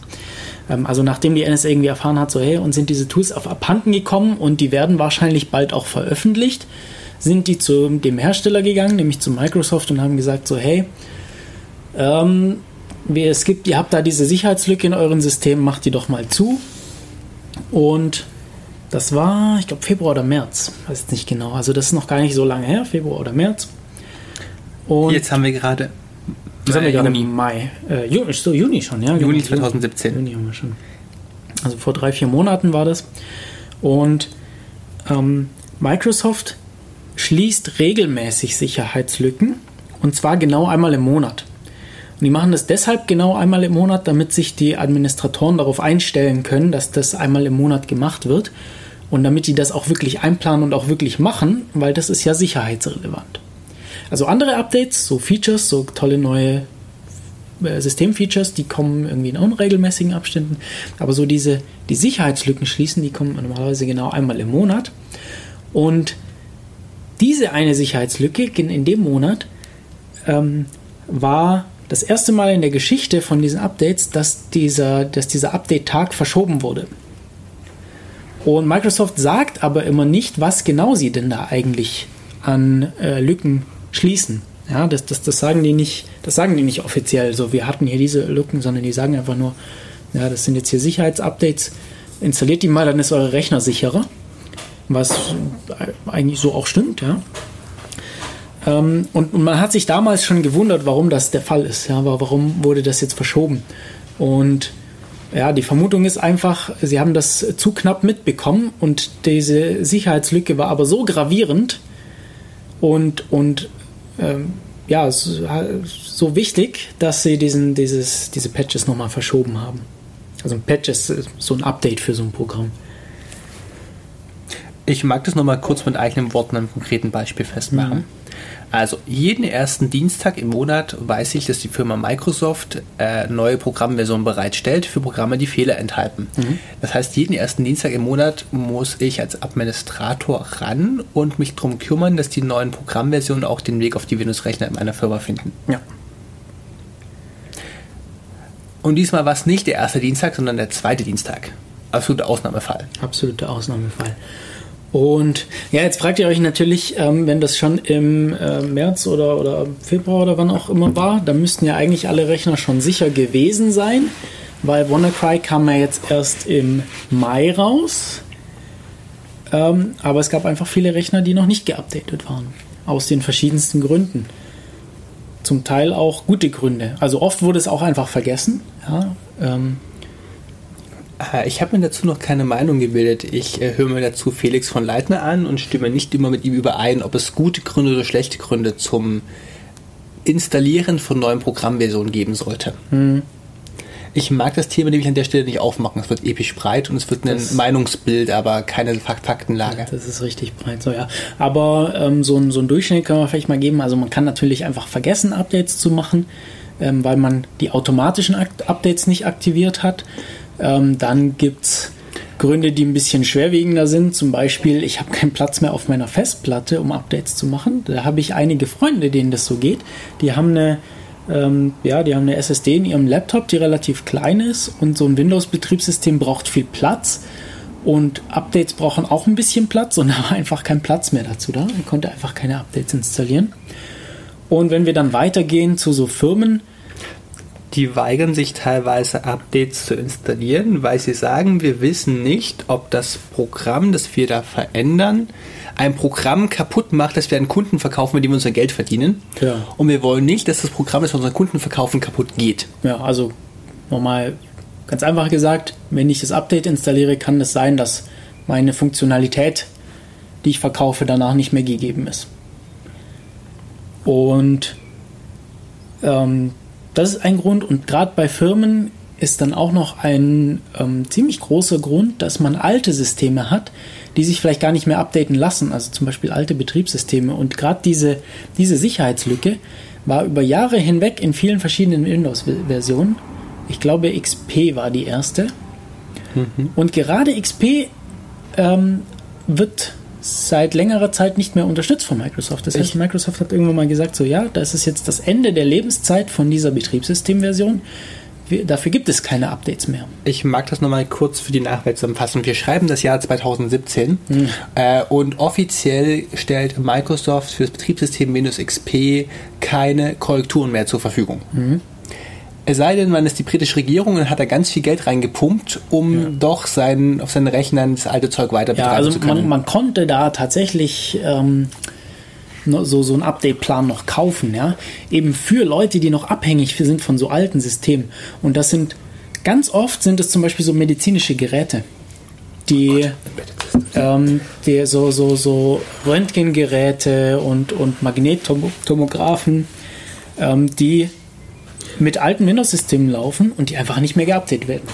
Und auch nicht können, weil es viel zu aufwendig wäre, diese Funktionalität irgendwie auf die neuen Systeme zu portieren. Ja, also wie ihr seht, da gibt es verschiedene Gründe, um sowas, warum man sowas Ähm, gemacht hat. lass uns doch mal an der Stelle kurz über die Lebensdauer von Software reden. So an ein paar konkreten Beispielen. Ähm, ich installiere auf meinem Laptop ein Debian Stable. Ich schreibe außerdem. Was ist ein Debian Stable?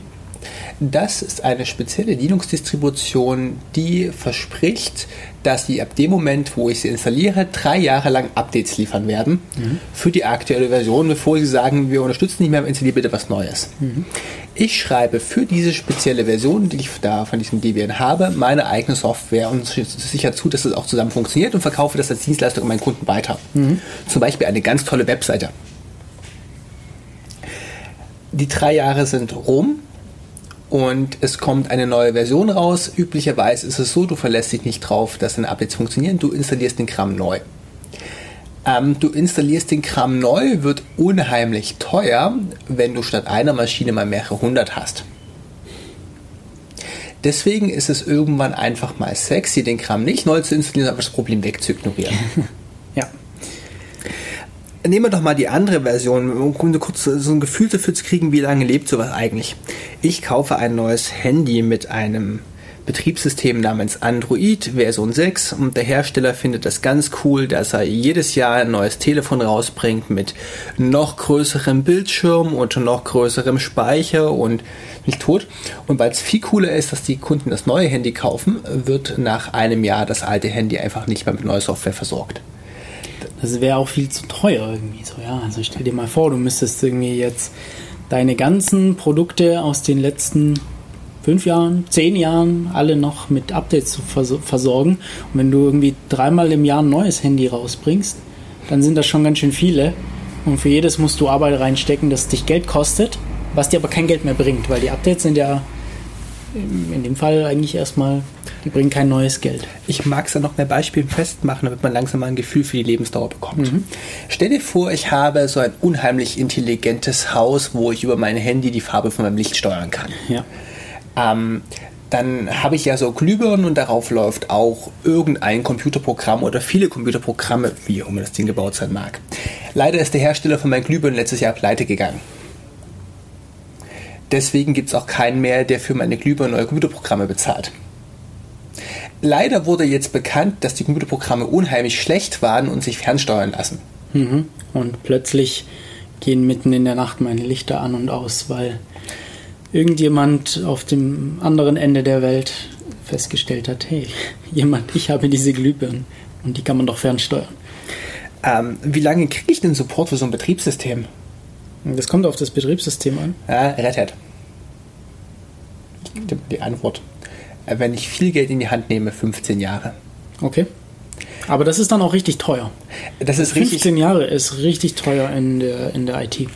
Äh, üblicherweise lassen sich Firmen sowas vergolden. Ähm, wenn du ein Interesse daran hast, das alte System weiter zu betreiben und deine Software nicht mitzunehmen auf ein neues Betriebssystem, dann hast du einen Grund dafür und üblicherweise auch einen dicken Geldbeutel, wo du zum Schluss kommst, dass es billiger ist, das alte System weiter zu bezahlen als das neue. So Windows XP wurde auch 15 Jahre lang supportet, eine Red Hat 5 läuft jetzt immer noch 15 Jahre. Ähm, lass uns nur über längere Lebensdauern reden. Lass uns über Wasserkraftwerke reden. Wenn ich jetzt zum Wasserkraftwerk baue, dann habe ich dann Staudamm und dann habe ich irgendwelche Turbinen und die haben Steuerungssoftware. So ein Wasserkraftwerk lebt, wenn es wirklich kaputt gefahren wird, 80 Jahre. Bei guter Pflege lebt das Ding auch mal 120 Jahre. Wie kriege ich denn nach 120 Jahren noch neue Software für den Scheiß? Ja, also oft muss man dann auch neue Hardware wieder verbauen. So? Also die, die Elektronik und so, die bleibt natürlich so ein bisschen, aber das, was die Elektronik steuert, irgendwie. Das ist das ganz interessant. Ich war hier mal in Ulm in einem Wasserkraftwerk auf, der auf einer Besichtigung und die haben. Das läuft natürlich jetzt alles so auf, das waren damals noch Windows XP-Rechner, das ist jetzt auch schon ein paar Jährchen her. Damals wurde das noch supported. Also waren damals noch Windows XP-Rechner, glaube ich. Oder war es sogar noch was älteres? Waren auf jeden Fall Windows-Rechner. Aber die hatten als Backup noch eine PDP-12 da stehen. Mit Lochkarten. Ein PDP ist ein Urgestein der Computergeschichte. Ja, Ein Computer auf Zimmergröße? Ja, nee, so riesig war das Ding gar nicht. Äh, so Schrankgröße. So Schrankgröße. Das ist gar nicht so groß. Ähm, genau, und die haben gesagt, die testen das einmal im Jahr, aber meistens funktioniert es nicht. Also meistens muss man das irgendwie 20 Mal neu probieren. Aber theoretisch würde das wohl noch gehen. Also keiner möchte das ernsthaft noch machen, aber sie probieren das wohl noch, ich weiß nicht, ich vermute mehr oder weniger zum Spaß. Ich muss mal den Bogen schlagen. Also wir haben drüber geredet, dass es für fehlerhafte Computerprogramme manchmal neue Versionen gibt. Ja. Wir haben drüber geredet, warum Leute die neuen Versionen nicht einspielen. Und wir haben über alte Software geredet, für die es keine neuen Versionen mehr gibt und haben dann mehrere Beispiele von, was heißt denn hier eigentlich veraltet gegeben. Und das lag im Bereich von Monaten bis Jahrzehnten. Ja. Genau, verschiedenste Bereiche. Autos sind auch so ein gutes Beispiel. Ja? So ein Auto, zehn Jahre locker. Locker mal so zehn Jahre so ein Auto fahren. Ja. Und wenn man sich mal anschaut, ein neues Auto, wie viel, wie viel Programmcode da drin steckt, ähm, das ist ganz was anderes, als wenn man früher so ein bisschen Elektronik oder vielleicht auch nur Mechanik drin hatte. Also so, äh, so diese die Computersachen da am Laufen zu halten, das ist deutlich aufwendiger. Vor allem, wenn dann solche Sicherheitslücken da ähm, auftauchen. Sind wir froh, dass Oldtimer keine Software haben? Ja. Ist auch die Frage ja noch, wie lange es noch ähm, Oldtimer geben wird, beziehungsweise ob die heutigen Autos noch zu Oldtimern überhaupt werden können. Ist auch ein spannendes Thema. Vielleicht mal mit einem, mit einem Kollegen von mir nochmal eine andere Sendung dazu machen, der sich damit beschäftigt, wie man sowas eigentlich machen kann. Ich brauche mal eine Koordinationspause. Dann machen wir nochmal eine kurze Pause und hören uns danach gleich wieder.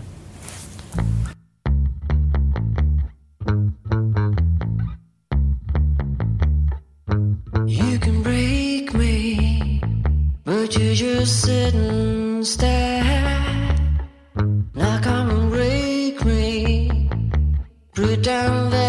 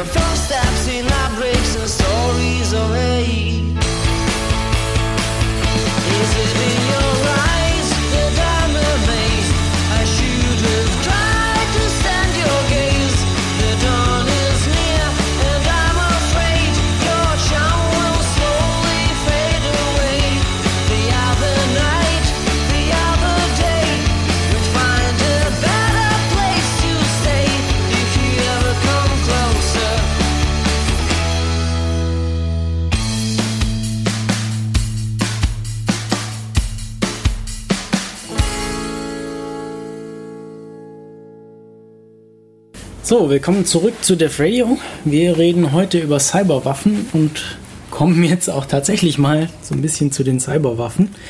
Äh, kurz vor der Pause haben wir uns schon über Systeme mit unterschiedlichen Lebensdauern unterhalten. Ja, wir haben so den normalen, äh, angefangen vom Smartphone, das irgendwie so, wenn es nach den Herstellern ginge, so ein Viertel bis halbes Jahr hält. Ähm, bis hin zu, du hast das Wasserkraftwerk genannt, das viele Jahrzehnte oder sogar Jahrhunderte ähm, betrieben werden kann. Und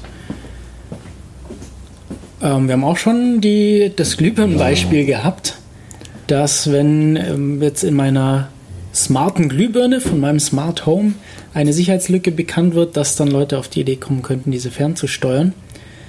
Und damit waren wir schon bei den Auswirkungen von den ganzen Sachen. Und über die Auswirkungen wollen wir jetzt so ein bisschen sprechen. Wir machen es mal an mehr Beispielen fest. Wir hatten bei dem Erpressungstrojaner WannaCry, dass Krankenhäuser in Großbritannien ausgefallen sind. Das war nicht das beabsichtigte Ziel, aber das war eine Auswirkung, die man gut sehen konnte. In Deutschland die Fahrkartenautomaten. Über die Glühbirnen sprachen wir. Was wäre denn, wenn so ein Wasserkraftwerk ausfällt? Also, wir sehen plötzlich, dass es zur, ein militärisches Interesse daran geben könnte, gezielt Sachen kaputt zu machen. Und das wurde ja ganz am Anfang, ganz zu Beginn der Sendung in diesem Filmchen, beziehungsweise diesem Tonausschnitt, den wir euch gespielt haben, auch schon so ein bisschen erklärt. So, ja, es, es gibt eben, man kann eben nicht nur mit konventionellen Waffen, also irgendwie Bomben oder ähnlichem, Sachen kaputt machen, sondern mittlerweile auch mit Computern kann man auch physikalische Sachen kaputt machen. Ist das jetzt immer der Punkt, wo man Richtung Stuxnet gehen könnte, um zu gucken? Ja.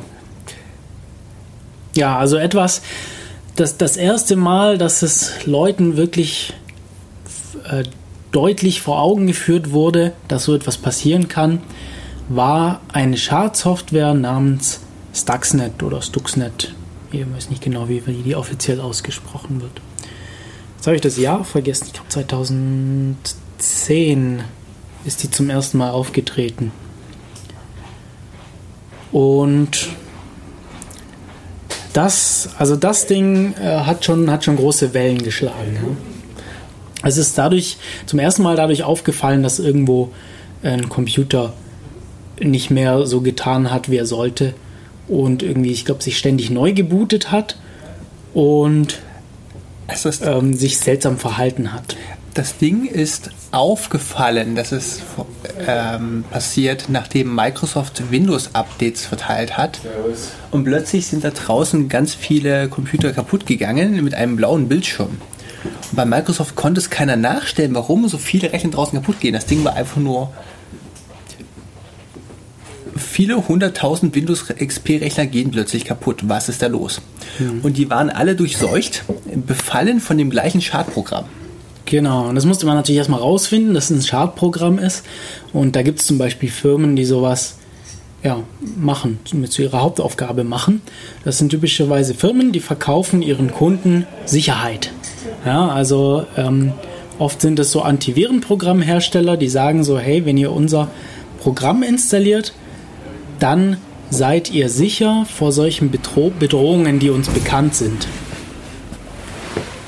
Und ähm, um eben so Bedrohungen zu kennen, analysieren die eben solche Schadsoftware auch regelmäßig und da haben verschiedene damit mit drauf geschaut auf dieses Stuxnet. Und das Interessante war halt, die sind am Anfang da wirklich nicht draus schlau geworden. Es war einfach nicht klar, ähm, was das Ding tut. Das war, das war lange nicht klar, was das Ding tut. Man muss mal sagen, so eine Analyse von einem Programm braucht erstaunlich viel Erfahrung und ist auch dann nur mit Raten zu bewerkstelligen. Genau, und in Stuxnet, da haben die Entwickler auch ganz viel Hirnschmalz reingesteckt, um das Ganze schwieriger zu machen. Und ja, heute wissen wir, das Ding war dazu designt, um das iranische Atomprogramm zu sabotieren. Und die Art, wie es das machen sollte, ist mh, zur Anreicherung von Uran gibt es Maschinen, die sogenannten Zentrifugen. Und wenn man die schlecht steuert, dann kann man die schneller altern lassen und kaputt machen. Genau, die Lebensdauer von den Dingern herabsetzen. Und ich glaube, die haben die einfach ein bisschen schneller drehen lassen, die haben sich dann einfach schneller abgenutzt. Oder unregelmäßig, weiß ich nicht genau, was da passiert ist. Und Also das vermeintliche Ziel von diesem Stuxnet war durch also, äh, Sabotage einer Maschinensteuerung eine Maschine zu zerstören. Und wie hat es dann von dieser einen Maschine, die es angreifen sollte, seinen Weg in die Welt gefunden? Ähm, eigentlich war es so ein bisschen andersrum, so ja. Wie hat es den Weg auf die Maschine gefunden, die es hätte angreifen sollen? Weil die Maschine, die es hätte angreifen sollen, war eben so eine, ein Zentrifugensteuergerät. Also, mh, weiß nicht, wollen wir da noch auf die, auf die Steuergeräte selbst? Können vielleicht, ist vielleicht ganz interessant. Es gibt, ähm, die werden so Zentrifugen und auch andere Dinge, so Pumpen in Wasserkraftwerken oder Ampeln ähm, auf der Straße oder Roboter, also so Industrieroboter an Fließbändern. Die werden nicht direkt von dem Computer gesteuert, von, sondern von sogenannten Program, Programmable Logic Controllers, PLCs, ja, also programmierbare Steuergeräte oder Logikgeräte sind das. Und die wiederum werden aber programmiert von normalen Computern und genau so ein Computer war das Ziel von diesem Stuxnet. Und dieser Computer war aber aus Sicherheitsgründen nicht am Internet. Und, sondern in einem ganz getrennten Netzwerk, in einem ganz ähm, abgesicherten Gebäude, wo man nicht einfach hin konnte. Man konnte, da, man konnte nicht übers Internet hin, man konnte nicht einfach hinspazieren und dann USB-Stick einstecken, ähm, sondern musste sich was anderes überlegen. Und deshalb haben sie dort auch solche Exploits verwendet um genau zu sein, Zero-Day-Exploits. Und Zero-Day, Zero also Null-Tag übersetzt, so ist, ist ein Exploit, der ist noch nicht bekannt. Der ist, insbesondere ist er dem Hersteller von der Software, die die Sicherheitslücke enthält, noch nicht bekannt. Und der hat sogar mehrere verwendet. Ich glaube drei Stück, wenn ich mich nicht irre, um, nur um sich zu verbreiten. Und als das äh, Sicherheitsforscher herausgefunden haben, also das haben die herausgefunden, bevor sie herausgefunden haben, wozu das Ding ist, waren sie schon sehr, sehr verwundert, weil Zero-Day-Exploits sind wahnsinnig teuer. Und ähm, ja, das, da stolpert, nicht, stolpert man nicht einfach so drüber. Was macht die eigentlich so teuer? Und was bestimmt denn den Preis von so einem Ding? Ähm, ja, komm, kennt das eben auch im Zusammenhang mit diesen Cyberwaffen. Die sind eigentlich auch so ein bisschen schuld an dem Preis. Ja? Ähm, früher, wenn ich eine Sicherheitslücke gefunden habe als Sicherheitsforscher und habe die dem Hersteller gemeldet, bin zu dem gesagt, hingegangen, habe gesagt so, hey, ihr habt da einen Fehler, wollt ihr den vielleicht schließen, dann wird eure Software besser. Dann ist das oft so gewesen, dass der Hersteller gar nicht interessiert daran war, die zu schließen, sondern gesagt hat so, hey, zum einen ist es Aufwand für mich und Kosten und macht, bereitet mir Kosten, dieses Problem zu beheben. Und zum anderen schadet das meinem Ansehen. Ähm, statt die Lücke zu schließen, verwende ich mein Geld lieber, um denjenigen, der die Lücke entdeckt hat, zu verklagen. Und dann haben Leute angefangen, sich andere, äh, andere Sachen mit diesen Sicherheitslücken anzufangen, nämlich sie zum Beispiel zu verkaufen an Kriminelle, die dann damit ähm, ja, Spam-E-Mails verschicken oder Ransomware programmieren. Also mal angenommen, ich habe jetzt so eine tolle Sicherheitslücke in Windows gefunden. Ähm, an wen könnte ich die denn verkaufen? Genau, mittlerweile könntest du die auch an Windows verkaufen. Also mittlerweile haben viele Hersteller das eingesehen und gesagt, so ja gut, ähm, es ist vielleicht besser, wenn die Leute die uns verkaufen, als wenn sie die irgendwelchen Kriminellen verkaufen und bieten dir Geld dafür. Da gibt es dann sogenannte Bug-Bounty-Programme, also es gibt für Bugs, für Sicherheitslücken, Bugs sind einfach Fehler im Programm, gibt es Geld. Und das ist aber nicht besonders viel, wenn man das vergleicht mit dem Schwarzmarkt, wo man das an Kriminelle verkaufen kann. Ich mag dafür mal ein schönes deutsches Wort einführen. Das sind Fehlerkopfgelder. Kopfgelder, genau. Bounties sind Kopfgelder. Und ja, auf, auf dem Schwarzmarkt gibt es einfach mehr Geld. Wie viel Geld kann ich denn jetzt für so eine Lücke bekommen? Ähm, ich habe jetzt gerade die Zahlen nicht mehr so richtig im Kopf, aber ich meine, was von einer Viertelmillion im Kopf zu haben für einen Zero-Day-Exploit, der zu so einer Remote Code Execution führt. Ähm, Das hängt wahrscheinlich ab von dem System, das du befällst. Das- ich war der Meinung, so, genau. ein, so ein ähm, Exploit für das Betriebssystem iOS, für das äh, Handy-Betriebssystem Genau, von Apple, richtig. die können mal bis zu einer Million können mehrere hochgehen, oder auch mehrere Millionen vielleicht unter Umständen kosten. wenn sie garantiert funktionieren und nicht mit einem hätte, wäre, wenn funktionieren. Mhm, Genau, also genau, also je, je sicherere Betriebssysteme sie befallen oder je ja, beliebtere Systeme sie befallen, desto teurer werden sie. Also da gibt es ganz große Preisschwankungen. Und da gibt es eben diesen Schwarzmarkt, ja, auf dem irgendwie sich Kriminelle rumtrauben, äh, rumtreiben. Und dann gibt es aber auch noch diesen sogenannten grauen Markt. Und Das ist für Kriminelle, die gerne nicht so genannt werden möchten, genau, wie das zum Beispiel die, staatliche Geheimdienste und Militärs.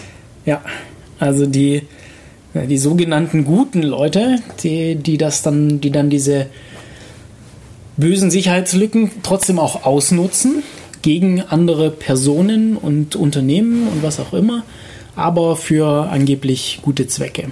Zum Beispiel, um eben als Nachrichtendienst entsprechend seine Arbeit verrichten zu können. Zum Wohle der nationalen Sicherheit. Zum Wohle der nationalen Sicherheit.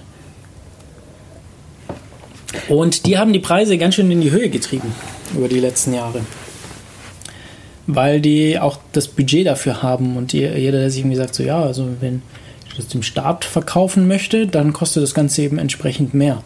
Ich glaube, bei, bei, so, bei so Baumaßnahmen und so ist es auch ähnlich. Irgendwie, sobald der Staat irgendwie beteiligt wird, ist es öfter mal, glaube ich, so, dass das Ganze die Rechnung ein bisschen in die Höhe treibt. Und ja, also dann kann ich mir jetzt eben als Finder von so einer Sicherheitslücke überlegen, nämlich ähm, das Geld, wenn, wenn es überhaupt möglich ist, vom Hersteller, also viele Hersteller sehen das immer noch nicht ein, dass sie dafür Geld zahlen. Also gehe ich zum Hersteller und, und nehme da ein bisschen Geld oder gehe ich auf den Schwarzmarkt und kriege ein bisschen mehr Geld oder verkaufe ich an Regierungen und Geheimdienste und bekomme richtig viel Geld dafür.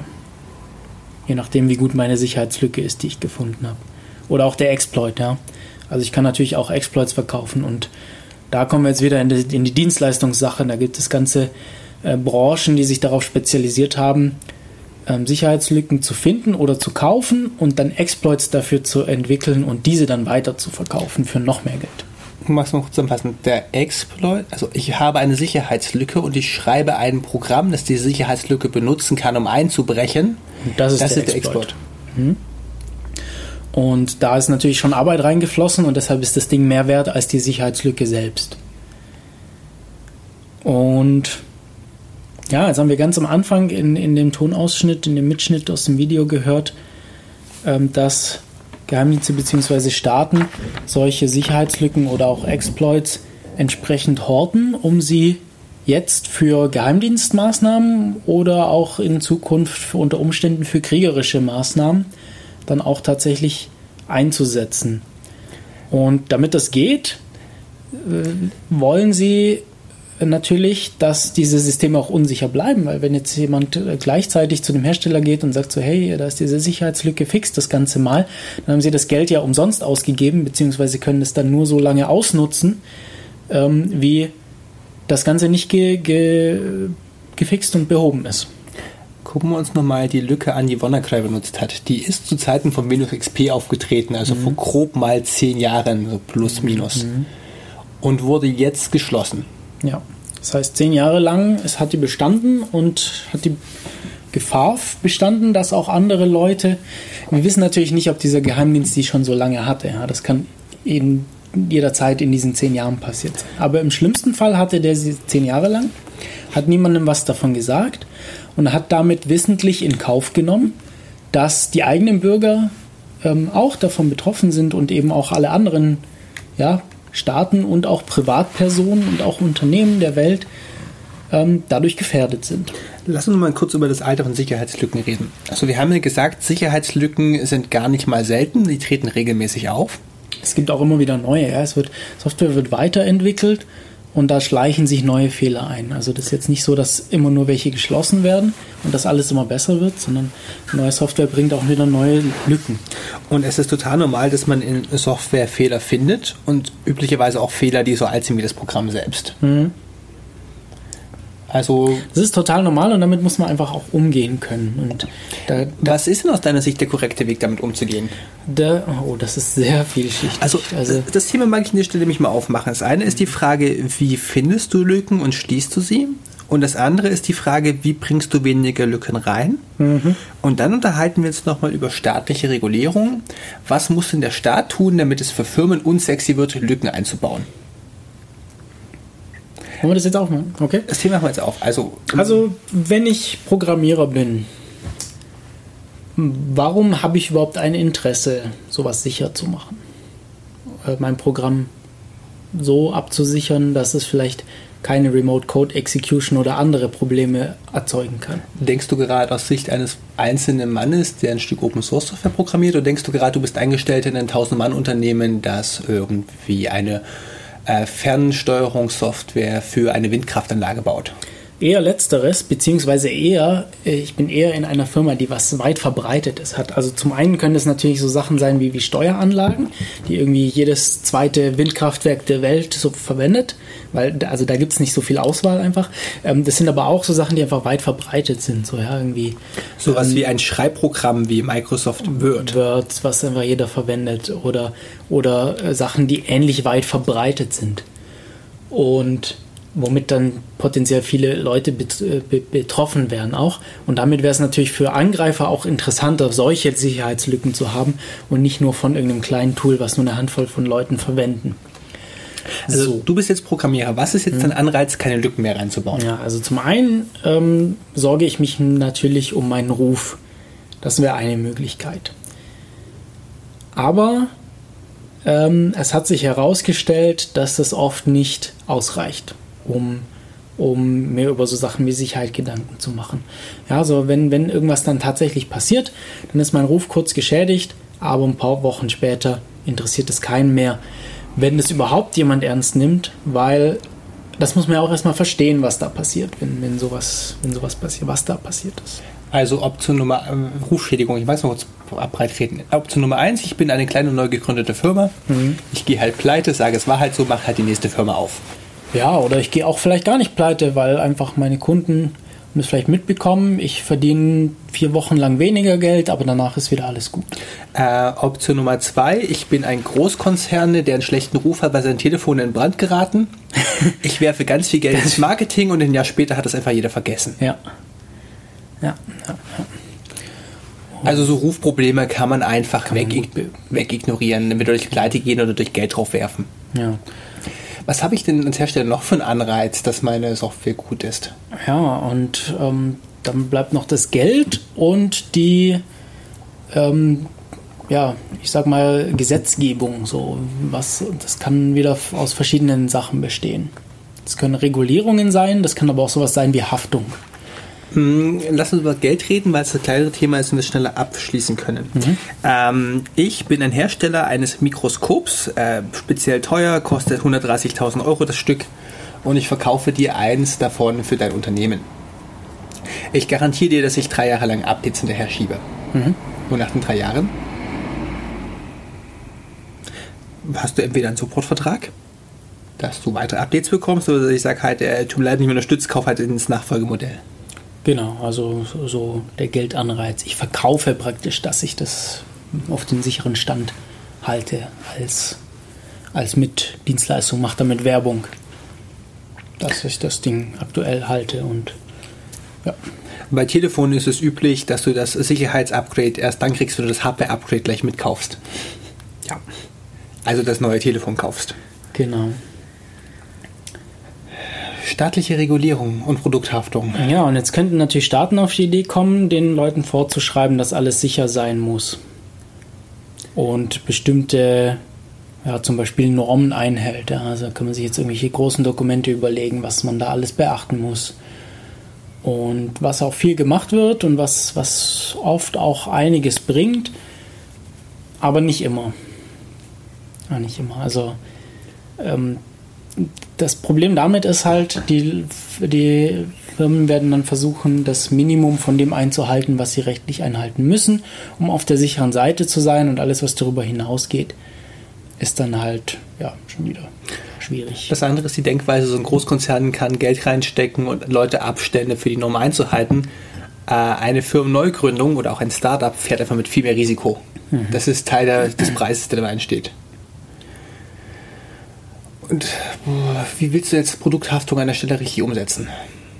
Willst du, dass Firmen Strafgelder zahlen, wenn wenn Sicherheitslücken auftreten? Willst du als Staat Geld in die Hand nehmen, Sicherheitslücken aufkaufen und an die Firmen weitergeben? Willst du eine Gesetze gegen Hacker erlassen, die Sicherheitslücken finden? Hat es alles schon gegeben. Ja? Ich finde es korrekt, den Überbringer der schlechten Nachricht zu lynchen. Wird halt das Problem nicht beheben, das dahinter liegt, ja. Du musst das Problem totschweigen, das ist so gut wie beheben. Äh, Wird oft gemacht, ja, und auch bis, bis jetzt noch. Also ist jetzt nicht so, dass das nicht Sachen besser werden würden. Zum Beispiel Microsoft hatte ganz, ganz große Sicherheitsprobleme sehr lange Zeit. Und die haben irgendwann gesagt, so, so, wir hören jetzt auf, neue Features zu entwickeln. Alle unsere Entwickler machen jetzt, ich glaube, keine Ahnung, ein Jahr lang oder sowas, nur Sicherheit. Also wir gehen alles irgendwie, was wir bisher so gemacht haben und alles, was so aktuell wir verkaufen, gehen wir nochmal durch und überprüfen das auf Sicherheit. Und ja, also es gibt auch solche Fälle. Stell dir vor, du bist Geschäftsführer in einer 1000-Mann-Firma. Du hast unter dir 300 Programmierer. Die anderen 700 machen irgendwas anderes in der Firma. Und du sollst denen beibringen, sicherer zu programmieren. Wie fängst du denn das Ding an? Also ähm, sicher programmieren wird irgendwie auch gerne mal so Security Engineering genannt, also dass man von, von Anfang an irgendwie ähm, ja, mit, mit Sicherheit an so Sachen rangeht. Und das ist auf ganz vielen verschiedenen Ebenen. Ähm, ein paar Beispiele.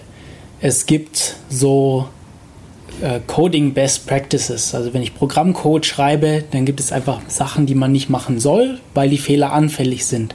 Also selbst wenn ich da nicht unbedingt Fehler drin habe, gibt es Sachen, die eben wahrscheinlicher Fehler produzieren. Ähm, also dann muss ich meinen Leuten beibringen, sowas zu vermeiden. Dann äh, möchte ich meinen Leuten vielleicht beibringen, äh, gute Tests zu schreiben. Ja? Wenn ich die, wenn ich die, wenn ich ein, mir so eine Software spezifiziere, ja, be bevor ich anfange, die zu schreiben, will ich ja irgendwie spezifizieren, was soll die danach machen. Dann kann ich mir da auch spezifizieren, so was sind denn die Fälle, die das Ding aushalten soll. Und dann kann ich mir auch irgendwie so verrückte Fälle ausdenken. So, was, was sind denn die Randbereiche, die irgendwie besonders kritisch sind, die, die selten auftreten, aber wenn sie auftreten, dann sollen sie eben auch keine Probleme verursachen. Also dass ich gut teste. Und dann gibt es so Sachen wie, dass ich Tools verwende, die automatisiert Probleme erkennen. Also es gibt irgendwie Tools, die gehen automatisiert, lesen die Code, also andere Programme, die sich Code anschauen und dann feststellen, so hey, ähm, da hast du was gemacht, das äh, könnte zu folgendem Problem führen. Das sind jetzt drei Beispiele, die ich. Wir eiern so lange um das Problem rum, weil es dafür keine offiziell anerkannte Lösung gibt. Und wir spekulieren hier gerade über politische Lösungen, wie man das Ding angehen könnte, ohne zu garantieren, was die Vorschläge alle bringen werden. Ja, Und wir hatten ja gerade gesagt, selbst wenn so eine Firma Sicherheitslücken sucht, hat sie halt weniger Lücken, aber es sind immer noch welche drin. Wie willst du eigentlich messen, wie sicher das Produkt ist? ähm, ich fand einen Vorschlag von einem Kollegen ganz toll und der äh, sah ungefähr so aus. Eine Firma baut ein Stück Software, das dazu dient, von anderen Programmen benutzt zu werden und Netzwerkkommunikation macht. Und sie packen da ein Siegel drauf und sagen, äh, dieses Ding ist sicher genug für Privatanwender, ist sicher genug für Militärs, ist sicher genug für den Einsatz in einer Bank. Und dann kümmern sie sich halt darum, dass sie eine Versicherung kriegen, die im Zweifelsfall bezahlt, wenn sie ihr Sicherheitsversprechen nicht einhalten können. ja. So als Vorschlag, wie man es implementieren könnte. Ansonsten sehe ich einfach unendlich viele Probleme, wie du Sicherheit messen willst und wie du die Umsetzung davon erzwingen willst. ja, unendlich viele Probleme. Und das ist, also das wird gerade jetzt ganz, ganz groß diskutiert. Bevor hier Informatiker als äh, Götter in Sandalen äh, gesehen werden, das Gerade meinen Faden verloren. Ähm, wird eigentlich dahin kommen, dass unsere Programme einfach nur alle total schlampig hingerotzt sind, damit sie mal funktionieren. Und das ein normaler Stand der Softwarequalität ist. Gibt es, aber es gibt auch gute Qualität. Ja, so ist es nicht. Und es gibt auch Leute, die da hinterher sind. Also Also wenn ich jetzt Programme guter Qualität aufzähle, dann brauche ich nicht mal alle fünf Finger an meiner Hand.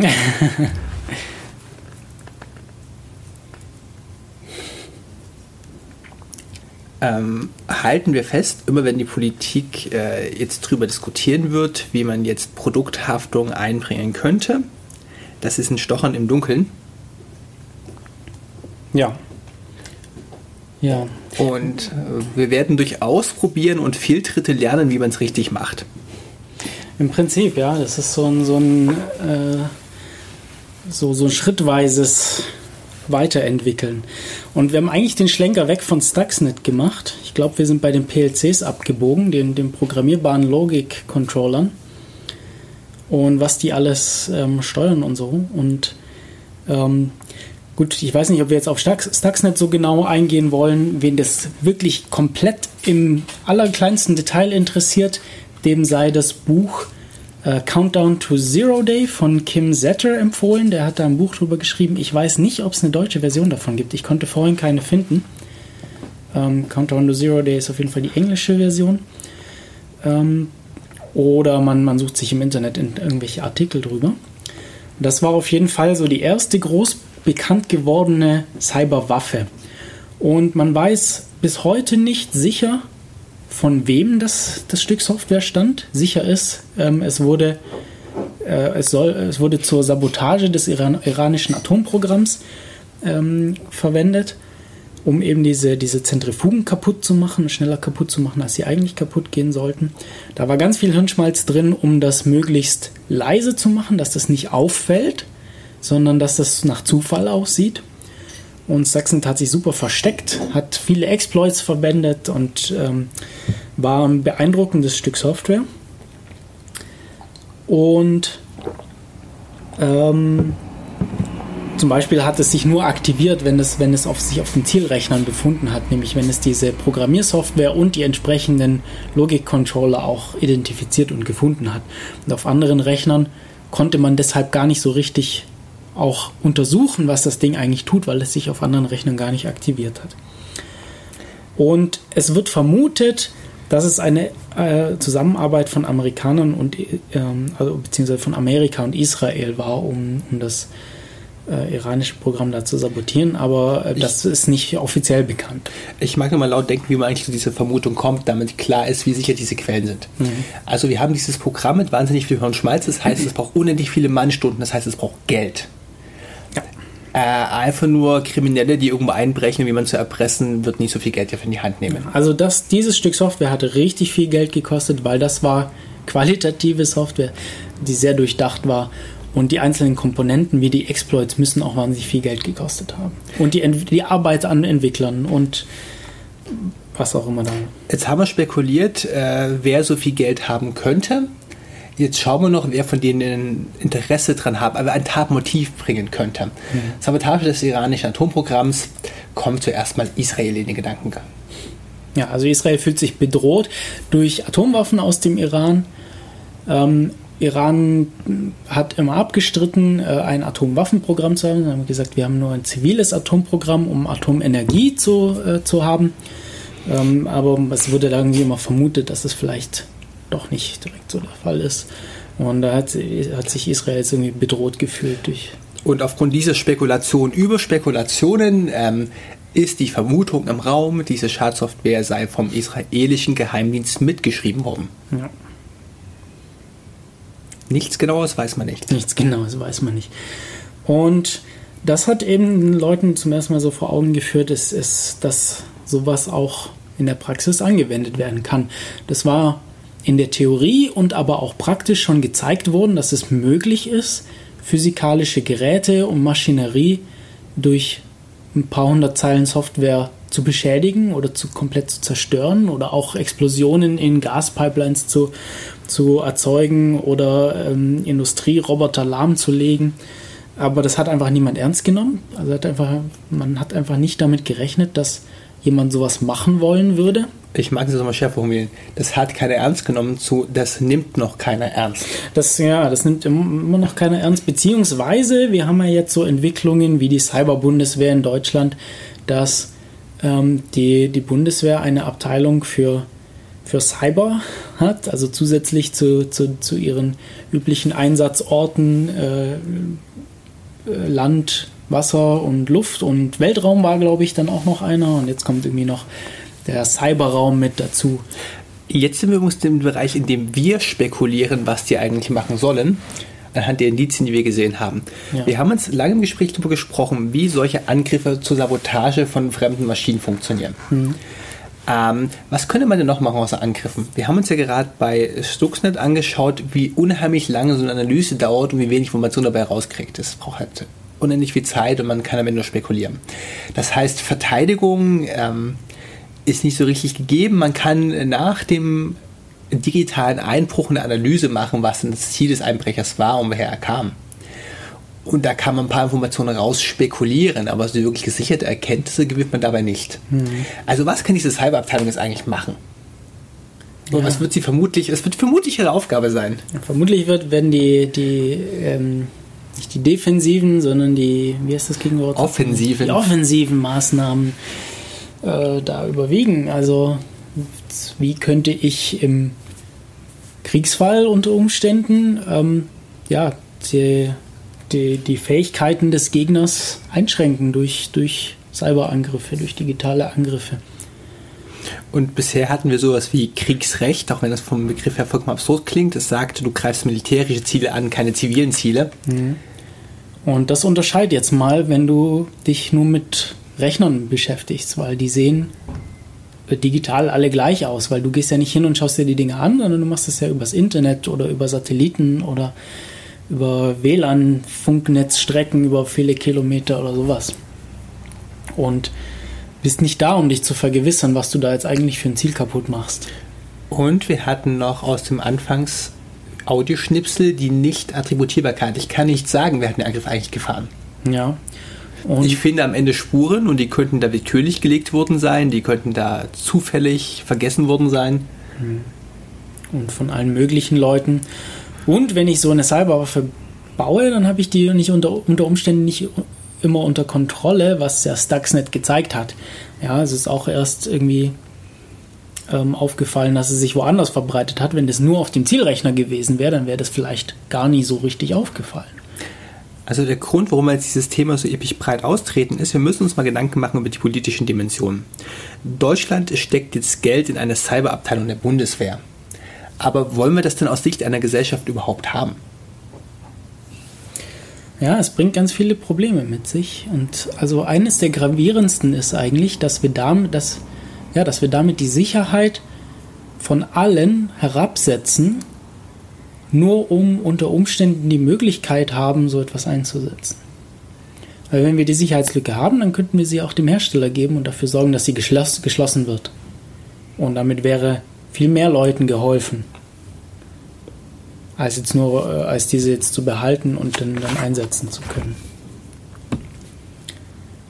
Und ja, dann haben wir gelernt, so Cyberwaffen können verloren gehen, zum Beispiel indem so äh, Gruppen wie die Shadow Brokers kommen und diese irgendwie finden, äh, wie auch immer sie das geschafft haben. Und ja, also meiner Meinung nach wollen wir sowas eigentlich nicht haben, sondern wir sollten eher darauf hinarbeiten, ähm, insgesamt sicherer zu werden. Wir wissen, dass das geht nicht immer hundertprozentig, aber wir haben genug Probleme mit, mit Kriminellen, die das Ganze ausnutzen. Da müssen wir das nicht auch noch äh, beschleunigen dadurch, dass, dass unsere, unsere Staaten uns da äh, mit solche Probleme bereiten. Ja, Ich finde, es ist jetzt mal schön durch die kriminellen Aktivitäten augenscheinlich geworden, wie umfangreich die Probleme sind. Wir haben jetzt mal drüber diskutiert und ich würde es sogar so als Schlusswort stehen lassen. ja, viel Zeit haben wir auch gar nicht mehr. Und das würde ich auch sagen. Wir hatten eine schöne, schöne Sendung hier. Danke, dass du mit mir gemacht hast, Markus. Ich bin Matu und wir hören uns dann wieder beim nächsten Mal bei der Radio. Bis bald. Bis dann, ciao. Ciao.